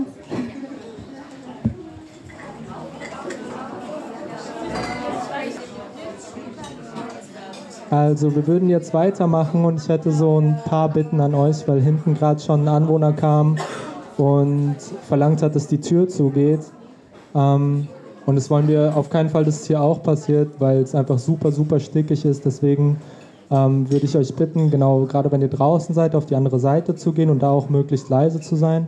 Und ähm, vor allem, dass wir nicht mehr laut applaudieren, sondern einfach irgendwie mit den Fingern schnipsen oder sowas, weil wir wollen alle nicht, dass diese Tür zugeht. ähm, ich würde auch einfach weitermachen. Äh, genau, ich finde es so krass, nach so zwei krassen Performances oder so Texten irgendwie hier zu sitzen und zu reden. Deswegen mache ich es auch gar nicht so lang, glaube ich. Ähm, für mich war klar, als ich aufgewachsen bin und vor allem durch Sachen nach außen, aber auch durch Familienbesuche, so ja, irgendwie, ich bin Filipino, das ist so ein Ding. Ich wusste aber gar nicht, was das so richtig heißt und das wussten die Leute auf den Inseln auch nicht so richtig bevor die Colonizer kamen, also die Leute, die Spanier, die, die Philippinen kolonisiert haben. Ähm, die Philippinen sind über 7000 Inseln und manche haben sich gemocht und haben miteinander Handel betrieben, ähm, auch quasi nach Südasien, wie wir das gerade auf der Karte gesehen haben, der untere Teil quasi, auch nach China, also dem heutigen China und Taiwan. Ähm, Gab es immer regen Handel, viele kamen miteinander klar, andere nicht, so Sekak, was überall auf der Welt gibt. Und dann, als äh, die Philipp heutigen Philippinen kolonisiert wurden, die haben ihren Namen vom spanischen König Philipp II. quasi, war denen gar nicht klar, dass sie irgendwie zusammengehören oder so. Es war denen mehr oder weniger egal. Ähm, die SpanierInnen kamen hin und haben zum Beispiel gesagt, hey, wir können hier nicht wirklich ankommen, weil es keine Straßen gibt. Wir, also es ist so rückentwickelt, weil es keine Straßen gibt während die Leute auf den Inseln so waren, ich nenne sie Indigenous, also Tao. Tao ist das Tagalog-Wort für Leute. Ähm, genau, war so, hey, was, was, wollen die denn eigentlich? Das Wasser sind unsere Straßen, das verbindet uns. Das ist nichts, was uns trennt, sondern es verbindet uns. Und diese Deutungshoheit über, wie das Leben auf den Inseln ist, ist bis heute sehr zweideutig und von, von vielen Perspektiven geprägt. Eine dieser Perspektiven, wie sie weitergetragen wurde, ist von den Tagalogs, ähm, da wo meine Mama, wo meine Familie herkommt. Und ich muss auch dazu sagen, dass genauso wie das 7000 Inseln sind, sind das unfassbar viele Sprachgruppen, Menschengruppen, die haben sich nicht zugehörig gefühlt am Anfang. Und das ist eine Perspektive, was auch schwierig ist, weil Tagalog beispielsweise dem offiziellen Filipino am nächsten ist. Das heißt, wenn eine Amtssprache, die eine bestimmte Region spricht, zur Amtssprache wird, werden alle anderen an den Rand gedrängt, gedrängt was wir marginalisieren nennen. Ähm, so viel dazu. Ich bin aufgewachsen und weiß, dass ich dieses Wort Capua, ich habe gerade meine Mama gefragt, Mama, was heißt für dich Capua? Mama war so Mitmenschen. Ähm, so habe ich das für mich auch immer übersetzt. Für mich hatte das aber noch diese Konnotation, also diese Verbindung, die anderen. Aber dann irgendwie nicht die anderen, sondern auch ich. Und ich war von diesem Wort sehr, ja, bisschen so wie Liebe. Man weiß eigentlich gar nicht, was dahinter steckt. Leute wissen das, benutzen das, aber wenn man mal so drüber nachdenkt, oder vielleicht seid ihr da an einem anderen Punkt als ich, ist so ein bisschen für mich, okay, hm, ich muss das Wort vielleicht mit Taten füllen oder weiß nicht so richtig, was das ist. Und den Text den ich geschrieben habe, dadurch sehr kurzer. Ähm, und weil das Wissen, was ich daraus trage, was ich da reinbringe, von meiner Familie ist und äh, ich diesen Podcast, oder wir machen den auf Deutsch, um Inhalt zu kreieren, der zugänglich ist für nicht, für Leute, die hauptsächlich Deutsch sprechen oder sich mit Deutsch sehr wohlfühlen, das aber etwas ist, was aus meiner Familie kommt und ich möchte, dass sie das verstehen. Wenn ich beispielsweise diese Folge weiter versende, würde ich auf Englisch sprechen. Ähm, und die ersten ja, elf, elf Jahre meines Lebens bin ich äh, auf einer US Airbase groß geworden. Mehr oder weniger. Ich habe da sehr viel meiner Lebenszeit verbracht und eine Sache, die da übrig geblieben ist, so dieses Schlurren und dieser US-amerikanische Akzent, der manchmal ganz schrecklich ist. Also wenn ich zu sehr ähm, so schlure, hustet einfach laut oder sagt mir, hör auf oder so. Ähm, genau.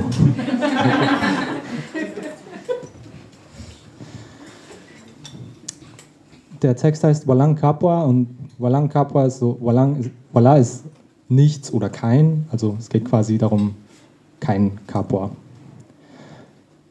Growing up with my white father was great as a child, obviously because I loved him, but I got and still get to hide behind a German name, hold a German passport, which makes life also a lot easier. Of course, I'm not really happy with the name in my passport, weil er so kartoffelig ist. And I don't even want to talk about racism reproducing itself on the back of kids of color within families. You all have listened to me complaining about this in multiple episodes of our podcast. So, for my white part of the family, it was clear you live for yourself and your family, which is defined by blood. There was a kind of everyone against everyone mentality, constant complaining, even though it was well meant. I don't want to condemn anyone who thinks like that because I experience it in many circles. I experience it in myself. It is legitimate and a product of our environment. Not knowing who your neighbors are, how they're doing, not talking to the people selling you your groceries, judging people too early. Let's remember I'm talking about my little white part of the family. Then for a while I thought of myself as woke from the woke point, this is also super legitimate because we've been hurt and we still get hurt. It is a part that says never trust strangers, you need to protect yourself. And looking at positionalities of people was easier for me than looking at vulnerabilities. What does that mean? Looking at posi- positionalities takes time to think about the phenomenons of being or not being, racialized, queer, working class, disabled by society, etc., etc. That's what we are trying to do with the podcast, looking and understanding how these positionalities are shaping our lives and the lives of others. And whoever listens to us talking, we are also talking about how these posi- positionalities leave us vulnerable. Then there was this other side of my family, the we do everything together part. Super annoying at times because you set yourself into a relationship with so many people My teenage sisters had to be our parents too, while my parents were working seven days a week every week Christmas, New Year's, every week. It was us five, so two teenagers, and three kindergarten or primary school kids. Whatever they did, including stuff I don't want to talk about publicly, they had to take us with them. In this part of the family, mom was always saying, This is your tita, this is your tito. Tita and tito are means auntie, but it's not related to only blood, which I didn't really get. This part of me didn't understand how my mom has eight siblings, but somehow I have 20 titas and 17 titos, and a lot of them are in Germany somehow. So, on the one side, I've been taught to look at the world as a structure of individualism. On the other side, the world was only understood through a sense of community. Now, could somebody please clarify to my 10 year old self what family is? In Tagalog, which is my mother tongue, one talks about kapwa. And it has been described in Psicologiang Filipino, which is a form of decolonial psychology. They say that kapwa, among others, is hard to define, but finds itself more in actions than in words. It is roughly translated to the other, which is not accurate at all. The languages I'm familiar with don't have an exact translation. It means being part of the other at the same time. It also meant we to define the first Philippine acts against the colonizers. Catherine de Guya translates kapwa to the core of Filipino personhood is kapwa. This nation of a, this notion of a shared self extends the I to include the other. It bridges the deepest individual recess of a person with anyone outside him or herself, even total strangers. I and the other, different at the same. I don't fully understand it to this day, but I'm getting a little bit closer to understanding something I grew up with but yet I'm lacking words to share this with you, so let me try. There was one instance in my family where I made myself unpopular, so first I thought. To protect them, I messaged my family about a far right friend, quotation marks, really big quotation marks, of the family. That person got to visit my family in the Philippines because he was a friend of my uncle. He stayed in our houses, ate our food, and my family took, took him took their time to take him out to see the parts of the islands where I feel home. I told them about him, with a long message trying to explain to my family why his political stance is harmful for people and that it hurts me seeing him enjoying the hospitality of ours. I did that because I always thought that they embrace people to an extent that might harm themselves. I thought about capitalism as a system based on exploiting incredibly strong brown women, amongst others, of course, in the Philippines for decades and has an even easier time because the goodwill and forgivingness lets macho racists do whatever they want. In the end, he really ended up hurting my family in a bad way, and it immediately, immediately struck me. I was sad that they and therefore I also got hurt by his actions. For a second, which I'm now ashamed of, I thought, I told you so until I realized that their strength derives from exactly that goodwill and forgivingness. To embrace everybody with such welcoming warmth because one person of our family trusts them. That is part of Kapwa. To give him a chance after hearing everything I said was also part of Kapwa, and it got them hurt. The most important part of Kapwa is what happened afterwards through sharing the pain, apologizing, coming to terms with each other, and becoming closer to one another than before everything that has happened. My strength comes from that place of love and solidarity. The more I start to understand that, the more I grow. Kapwa means to forgive. Kapwa is resistance and community. It is the struggle to help each other out when we fail and are disappointed, and heard instead of stopping to talk. Kapwa means organizing the space for everybody to share thoughts and energies, and Kapwa means all of you coming here today to do so. So thank you all for coming, and thank you, Mom, and my titas, my artists, for the wisdom you are passing on to me. I'm just very slowly grasping as I grow and maybe one day can become half as strong as you are. Kapwa is not a form of organizing, but a basis on which I want to build my form of future organization on. Kapwa is finding the parts in yourself that uplift people and trying to take on board the part of relationships that uplift yourself. I call this Walang Kapwa because the world of individualization has robbed me of mine and I'm still trying to find it. I realized that this cannot be found in myself, but an understanding that myself doesn't exist apart from my communities. It isn't something I can find, it's something we have to build together. I always thought my mom taught me to duck and hide from conflicts by forgiving too much. But in reality, she taught me to rest, recharge, and save my energy for what's more important. Spreading the spirit of Kapwa within myself and to others, trying to become a person that uplifts people. Danke.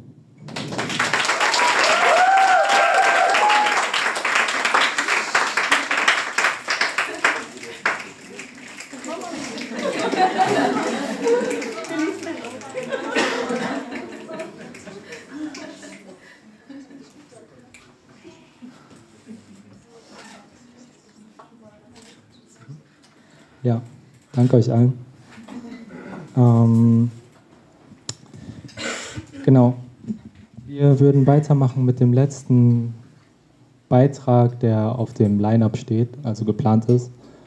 Ähm, und zwar mit Manik von My Migrant Mama. Manik hat zusammen mit Melissa ein Buch rausgegeben dieses Jahr, Mama Superstar. Und ja, Ihr habt gemerkt, wie viel mir das bedeutet. Ihr viele hier im Raum wissen selber, wie viel das bedeutet und äh, wie viel und alle Beiträge heute gehen darüber, was Migration mit uns macht, die Struggles darüber, aber vor allem die Stärken, vor allem die Widerständigkeit, die daraus entstehen. Und dieses Buch ist fantastisch, weil es Geschichten von migrantischen Müttern erzählt, die auch, ähm, wie wir sie auch kennen und vor allem wie ähm, eine Widerstandsstrategie, die sehr unterbewertet ist, sagt man das so, äh, Kochen. Es gibt elf Kochrezepte von, den, von diesen Migrant Mamas in dem Buch und es ist ein sehr praktischer Tipp für Empowerment, ein sehr praktischer Tipp, um für den Alltag Kraft zu tanken. Ähm, dieses Buch ist super, super toll, erscheint jetzt in der zweiten Auflage bald, weil das erste so schnell vergriffen war, also super erfolgreich. Wir haben uns in Berlin getroffen und darüber gesprochen, bevor das Buch rausgekommen ist. Ähm, und ich bin sehr, sehr, sehr glücklich, dass du heute hier bist und uns daraus vorliest. Also danke, Manik.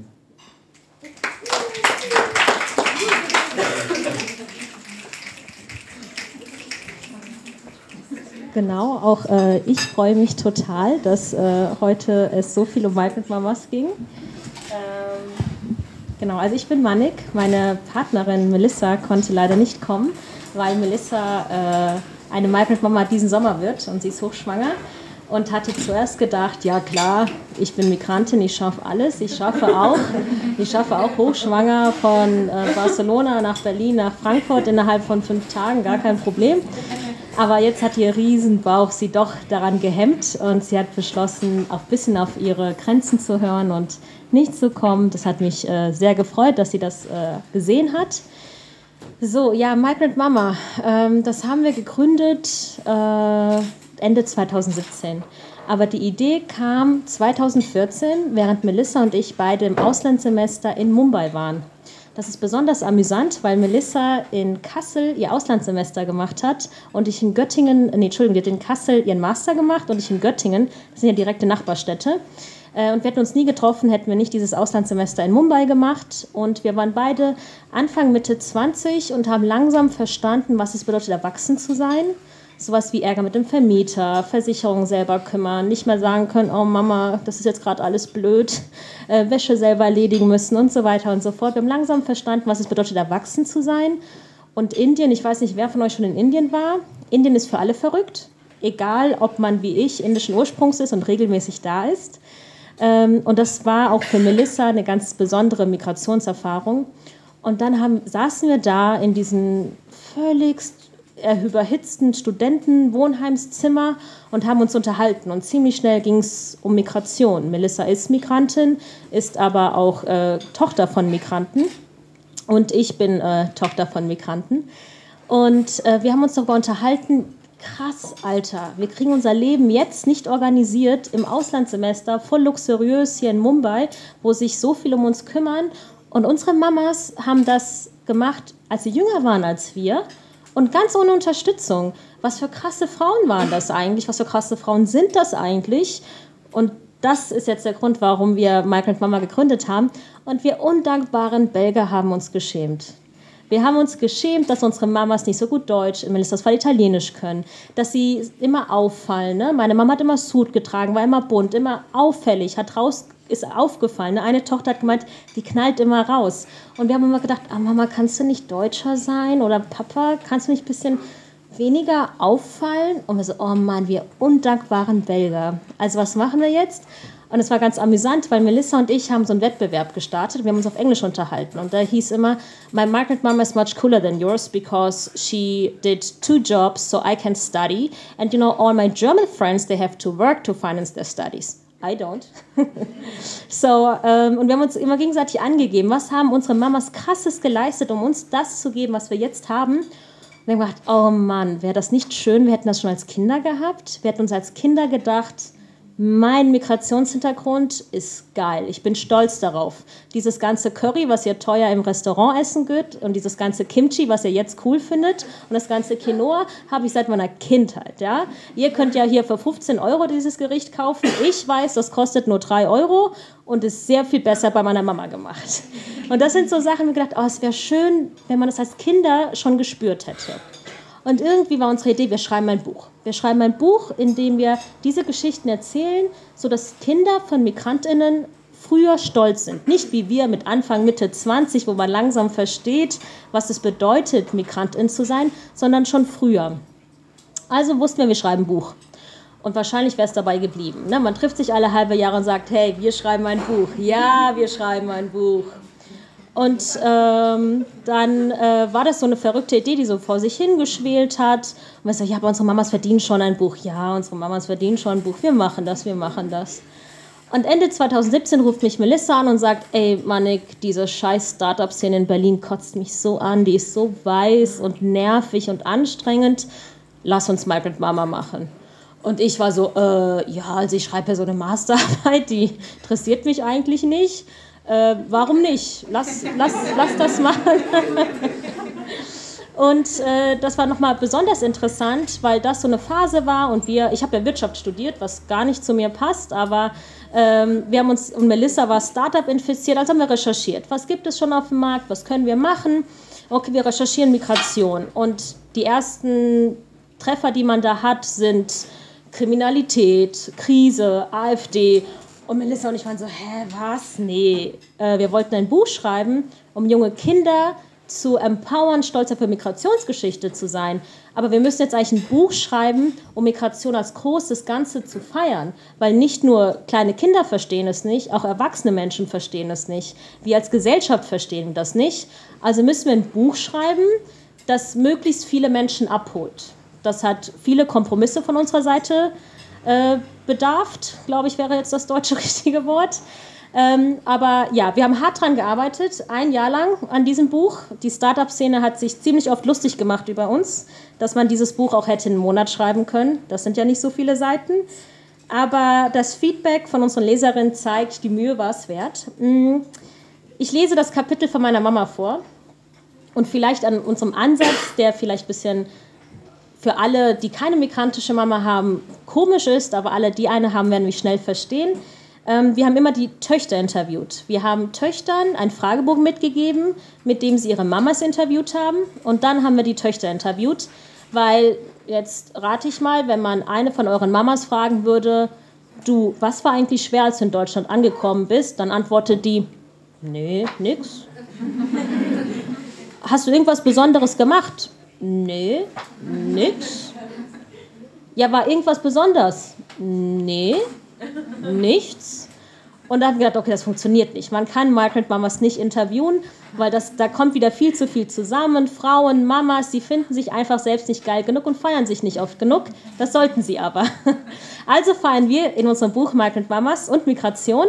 Und ich lese das äh, Kapitel von meiner Mama vor.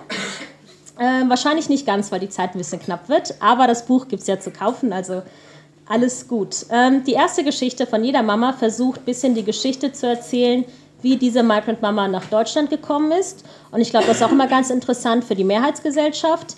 Die meisten Migrantinnen kommen gar nicht nach Deutschland, weil sie hierher wollten. Die meisten wollten in die USA, lustigerweise. Sind aber hier in Deutschland äh, hängen geblieben. Die Geschichte, warum meine Familie hier gelandet ist, ist eigentlich auch eine amüsante. Mein Vater war auch in Frankfurt fand es schrecklich rassistisch, wollte nie, nicht hier bleiben. Hat gesagt, nee, so schlecht lasse ich mich nicht behandeln.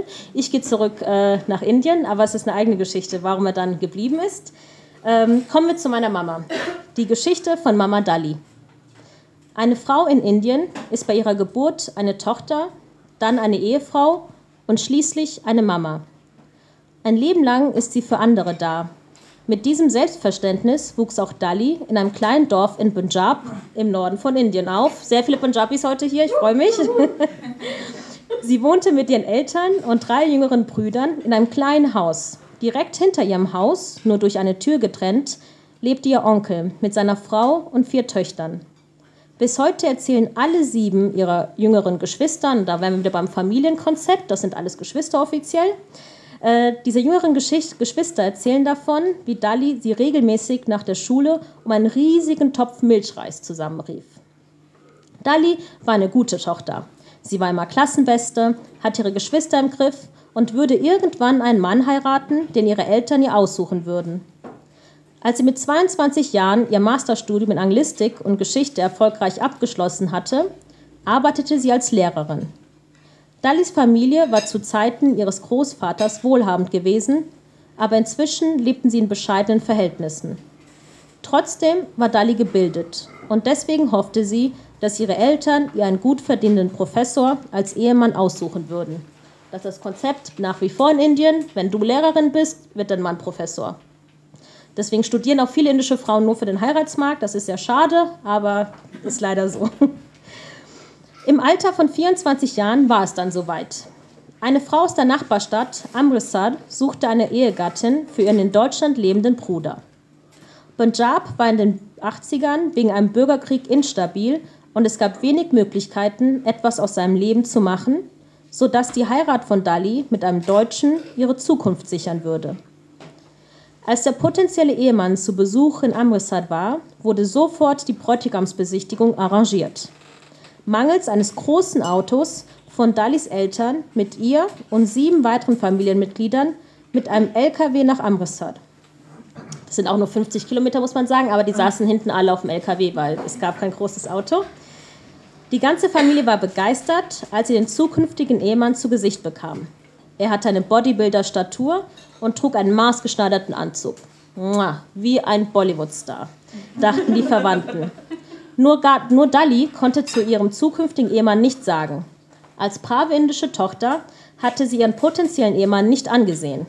Dali vertraute ihren Eltern und dachte sich, wenn ich nach Deutschland gehe, kann ich meiner Familie helfen.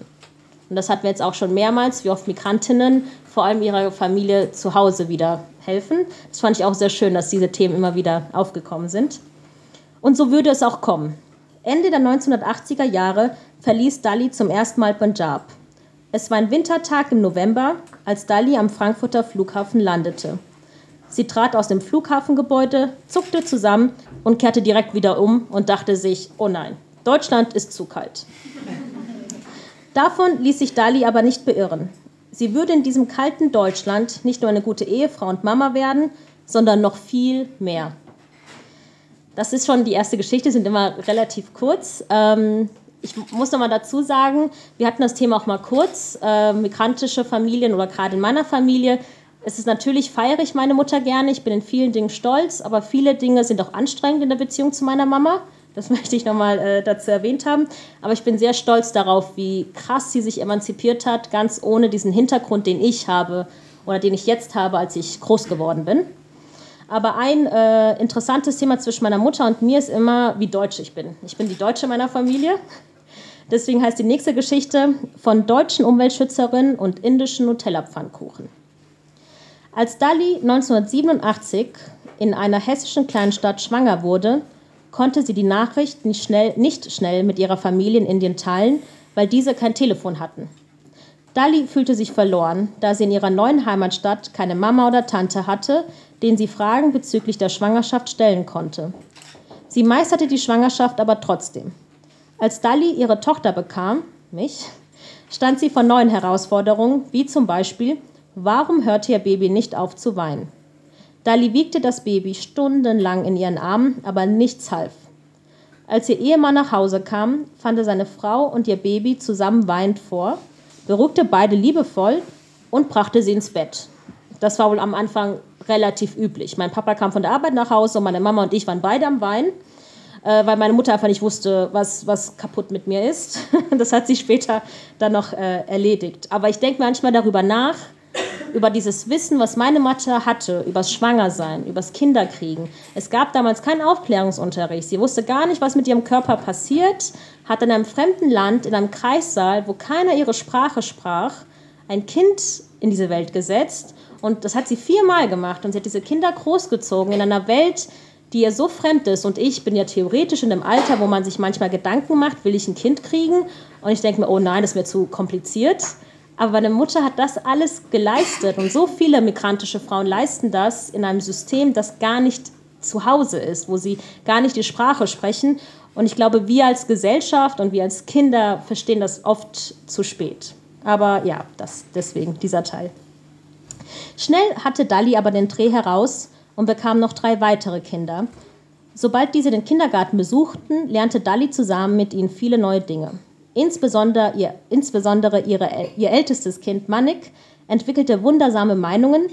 Eines Tages kam Manik von der Grundschule nach Hause und rief, Mama, Laura und ich sind jetzt Umweltschützerin. Wir haben heute Müll von der Straße eingesammelt. Da musste Dali lachen. Was sollte denn eine Umweltschützerin sein? An einem anderen Tag bestand Manik darauf, dass ab jetzt alle zusammen am Tisch zu Abend essen sollten. Auch da musste Dali schmunzeln. In der indischen Küche sitzt die Mama nicht am Tisch weil das Brot frisch zubereitet und serviert werden muss. Aber Mannig zuliebe setzte sich Dali dazu und dann aßen wir Spaghetti, weil das konnten alle zusammen essen. Die Kinder brachten weitere Kuriositäten mit nach Hause. Dali erinnert sich daran, wie Manik von einer Freundin zurückkam und rief: Mama, ich habe Hunger. Dali dachte sich, dass ihre Tochter das Essen dort nicht geschmeckt hatte. Aber die Kleine erklärte: Nein, nein, Lauras Mama meinte nur, dass ich vor dem Abendessen gehen muss.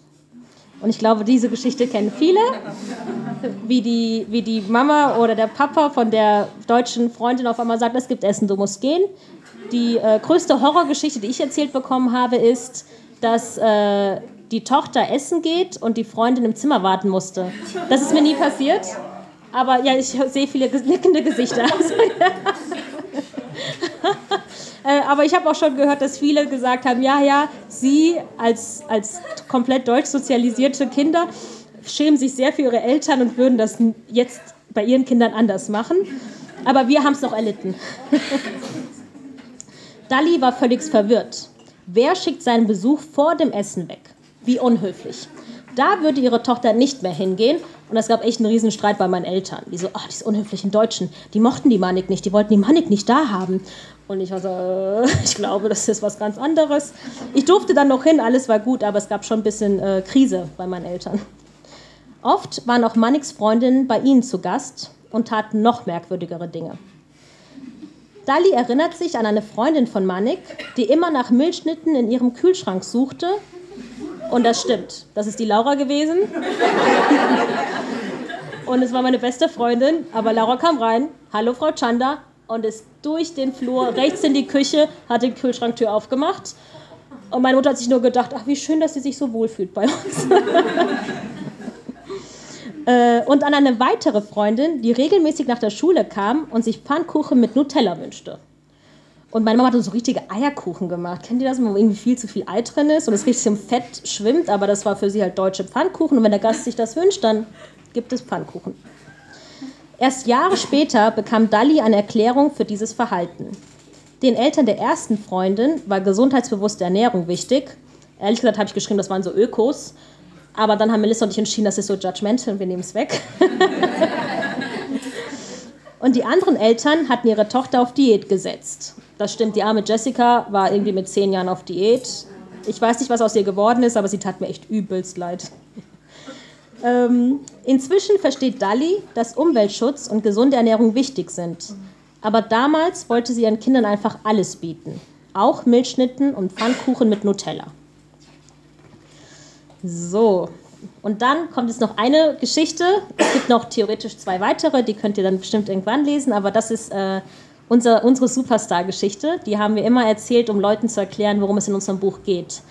Weil wir wollten ein Buch schreiben, das Migration feiert, das aber auch zeigt, mm, was für Strategien Migrant Mamas entwickeln, um im Alltag durchs Leben zu kommen und wie viel mehr an Fähigkeiten und Energie sie brauchen, um auf das gleiche Niveau zu kommen wie alle anderen Mütter.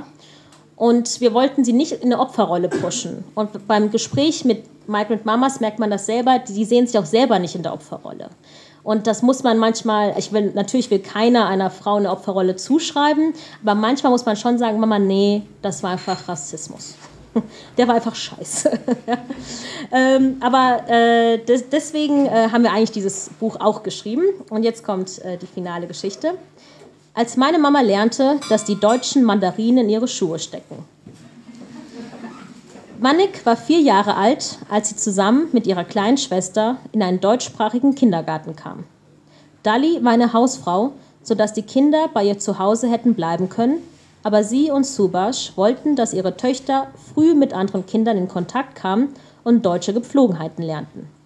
In der Tat lernten Dalis Kinder viele neue deutsche Dinge. Spaghetti, Fischstäbchen, Nutella und das Kinderlied Wer hat die Kokosnuss geklaut? Also wir haben eine Woche lang wohl nur noch dieses Lied gesungen, bis meine Mutter fast durchgedreht ist. Aber sie hat viele neue Vokabeln gelernt.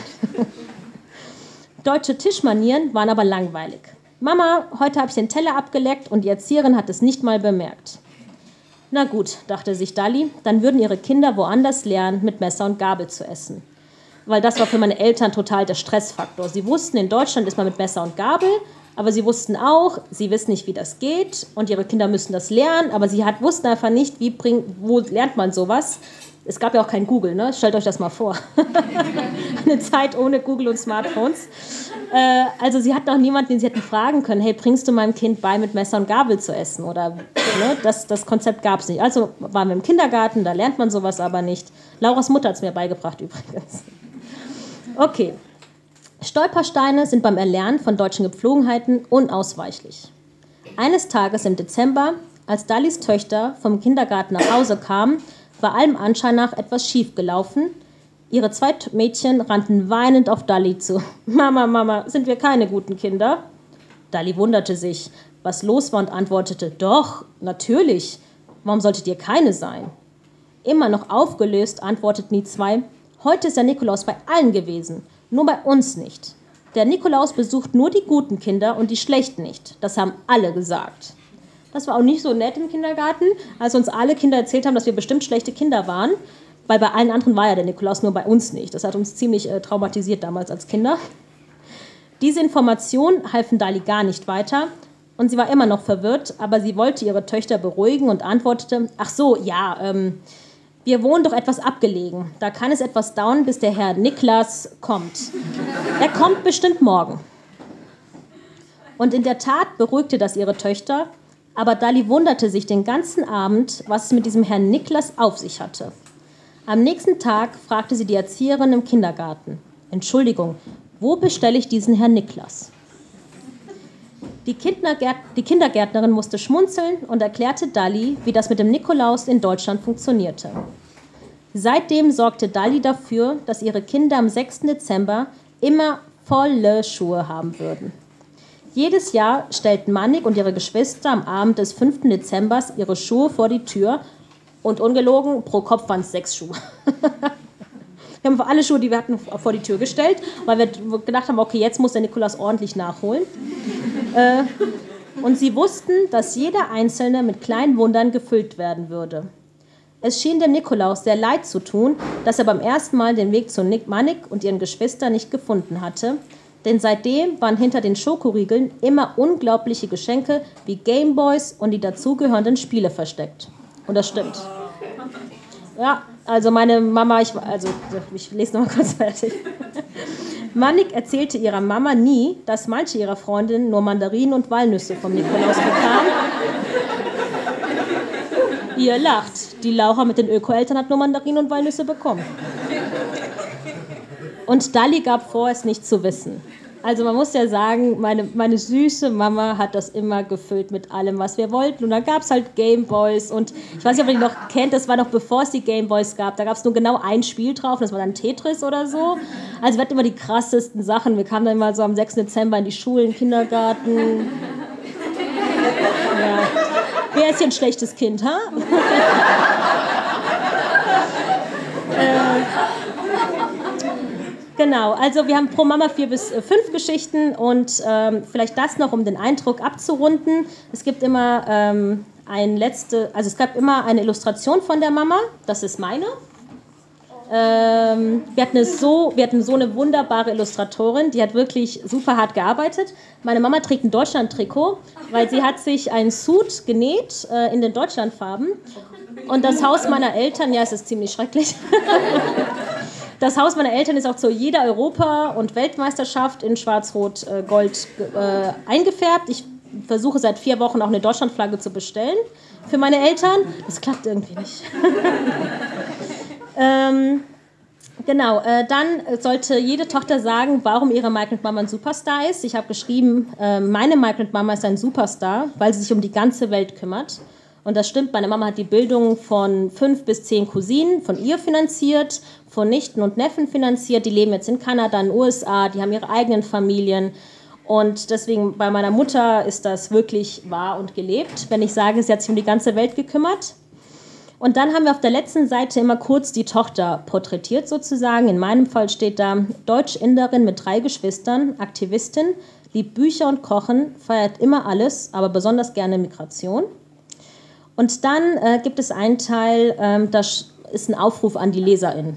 Warum von uns Töchtern an diese Person, die das Buch jetzt liest. Danke, dass du das Kapitel von meiner Mama gelesen hast. Hier mein Aufruf an dich. Und jetzt könnte man meinen, ich als Autorin hätte voll viel Zeit gehabt, was Tiefsinniges zu schreiben. Aber wenn man so ein Buch schreibt, kommt das eigene Kapitel ganz am Ende und man denkt sich, Alter, ich will dieses Buch nur fertig kriegen. Ist mir doch egal. Aber es kam von Herzen trotzdem. Es ist jetzt nur vielleicht nicht das Tiefsinnigste, was ihr erwarten könntet. Verstehe, dass Anderssein nichts Falsches ist, sondern einfach anders. Wir als Gesellschaft sind so viel reicher, wenn wir Migrantinnen und Migranten beim Ankommen helfen. Unterstützung verdienen vor allem unsere Migrant Mamas, denn sie erziehen zum großen Teil die nächste Generation unserer Gesellschaft. Und übrigens schmeckt Kartoffelbrei mit Kurkuma wirklich besser. Ich mache echt überall Kurkuma rein. Ich gebe es zu, auch in meinen Kartoffelbrei. Und dann haben alle Töchter einen kleinen Aufruf gemacht an Kinder, an Kinder mit äh, migrantischen Eltern. Und in meinem Fall heißt das an all die kleinen Mannix da draußen. Versuche zu verstehen, was es bedeutet, ganz neu in einem fremden Land zu sein. Deine Eltern sind wie Fische, die fliegen, und ist das nicht wunderbar? Und das habe ich von Dave das übrigens. ähm, sie schenken dir zwei Welten, wenn du es ihnen erlaubst. Versuch so viel indisches Essen wie möglich zu essen, so viele Bollywood-Filme wie möglich zu schauen und so viel Punjabi wie möglich zu sprechen. Es tut mir leid, wenn dich andere Kinder deswegen ärgern. Versuch einfach trotzdem stolz zu sein Du wirst irgendwann merken, dass du nicht alleine bist. Und ich glaube, beim Buchmachen war das am schönsten. Wir haben uns mit zehn weiteren Töchtern unterhalten über Migrant Mamas und wir kamen aus ganz unterschiedlichen Ecken. Das waren echt zusammengewürfelte Zufälle, diese Geschichten. Das Schönste war zu sehen, dass wir Migrant Kids so eine ähnliche Erfahrung machen. Diese Migrationserfahrung von unseren Mamas ist ähnlich, aber auch von uns Töchtern. Und dieses Gefühl, wenn ähm, das dieses Buch schafft, dann haben Melissa das geschafft und ich das geschafft, was wir wollen. Wir wollen eigentlich, dass die Gesellschaft Migration feiert, aber dass wir Migrant Kids wissen, dass wir nicht alleine sind. Danke für die Aufmerksamkeit.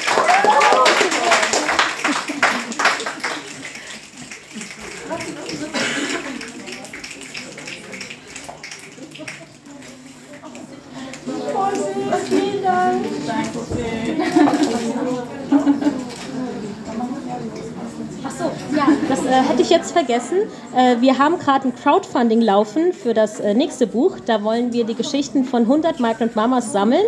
Ähm, da, also aus ganz aus ganz Deutschland ähm, suchen wir Geschichten von Personen, von Migrant Mamas, die ihre eigene Geschichte erzählen wollen.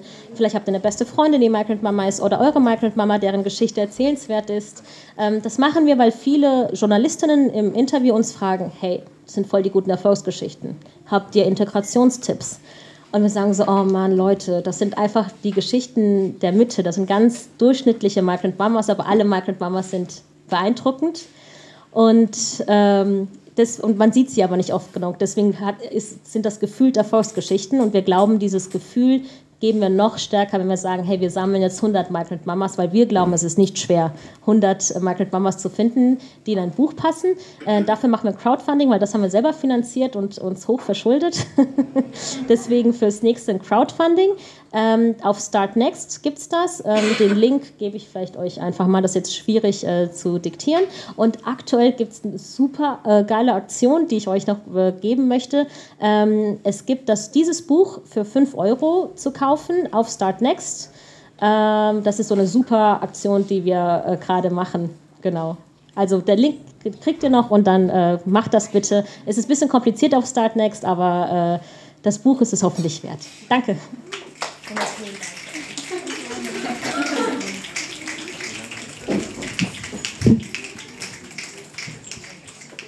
Dankeschön für diesen wunderschönen Beitrag und dieses Buch. Es ist einfach so viel wert. Es ist ein wunderschönes Buch. Ihr müsst euch das alle holen. ähm, wir kommen jetzt zu unserer Open Mic. Wir machen diese Veranstaltung ja auch zum Ende vom Asian Diaspora Month und wir sprechen ja aus so unterschiedlichen Perspektiven, wenn wir irgendwie aus einer asiatischen Perspektive sprechen, weil was ist das schon, eine asiatische Perspektive? Und deswegen wollen wir voll gerne irgendwie das Mikrofon weitergeben für mehr Perspektiven, Perspektiven, die wir bisher nicht hatten. Deswegen, wer hat Lust? Okay. Kussus Mama kommt jetzt.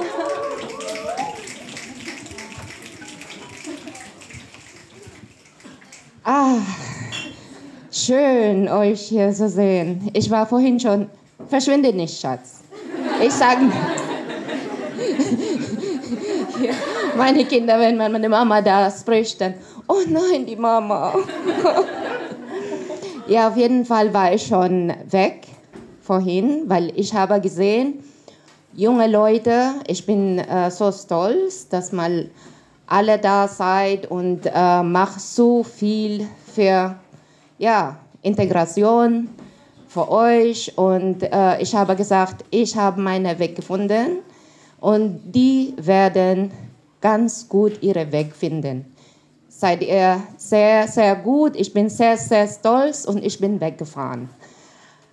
Und dann, äh, ja, dann ruft mein Sohn an und ich habe gesagt, okay, ich fahre jetzt wieder sofort zurück.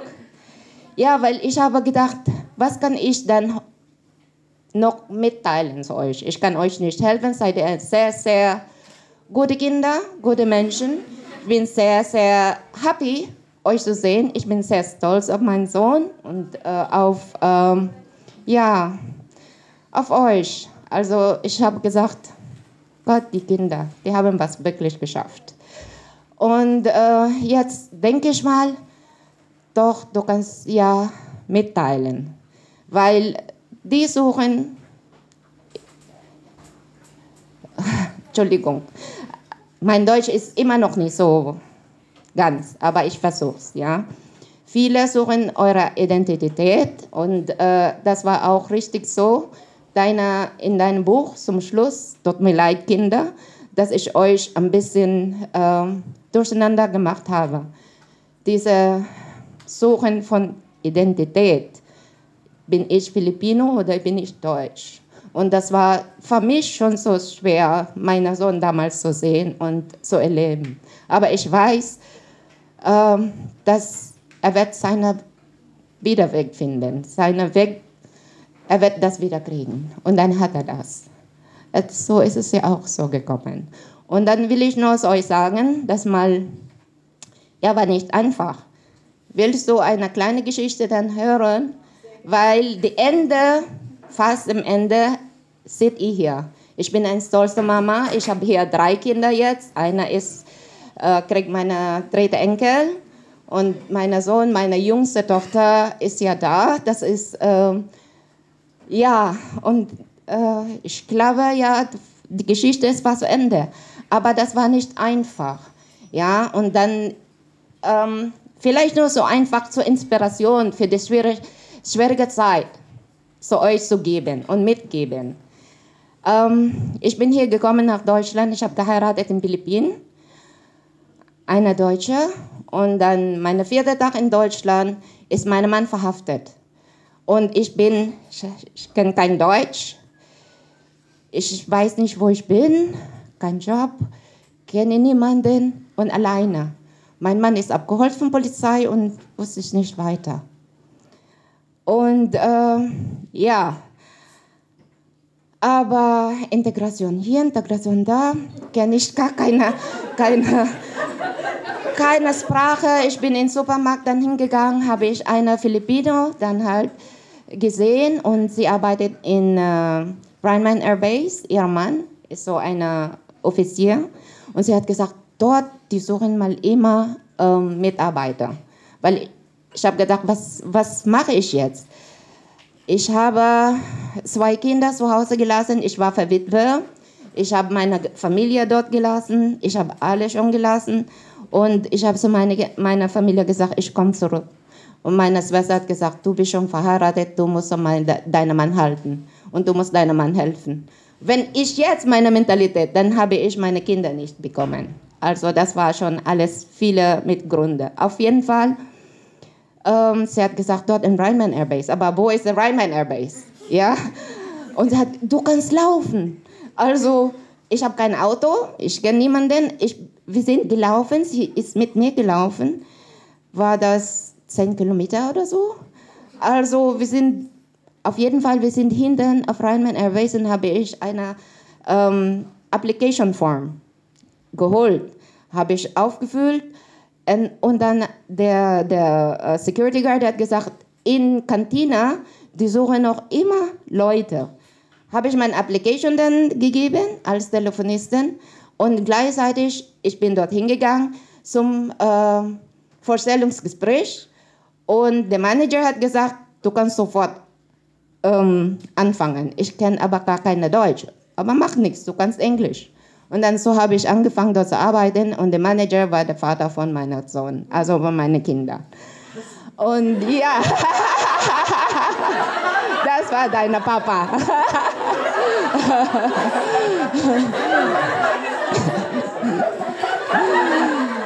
ja.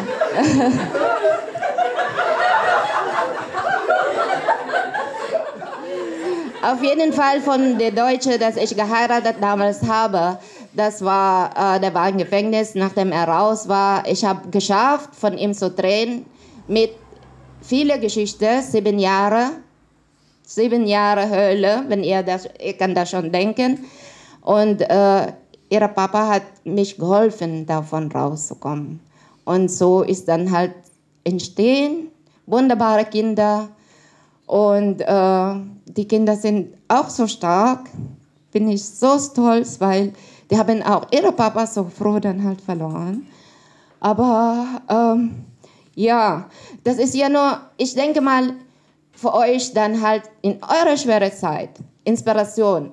Gibt es schwere Zeit, aber wenn ihr weiter dann halt machen, richtige Weg, ihr findet euren Weg und dann über Zeit so auch so wie die ganze, ja, seid wie ihr seid, und seid ihr alle gut. Okay, das ist, wollte ich nur.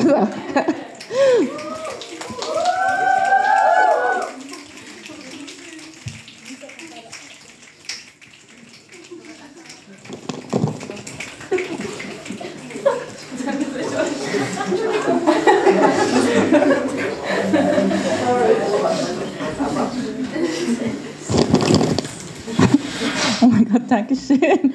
So schön, ich habe ein bisschen geweint. ähm, möchte noch jemand? Wir haben noch ein bisschen Zeit. Hat jemand Lust?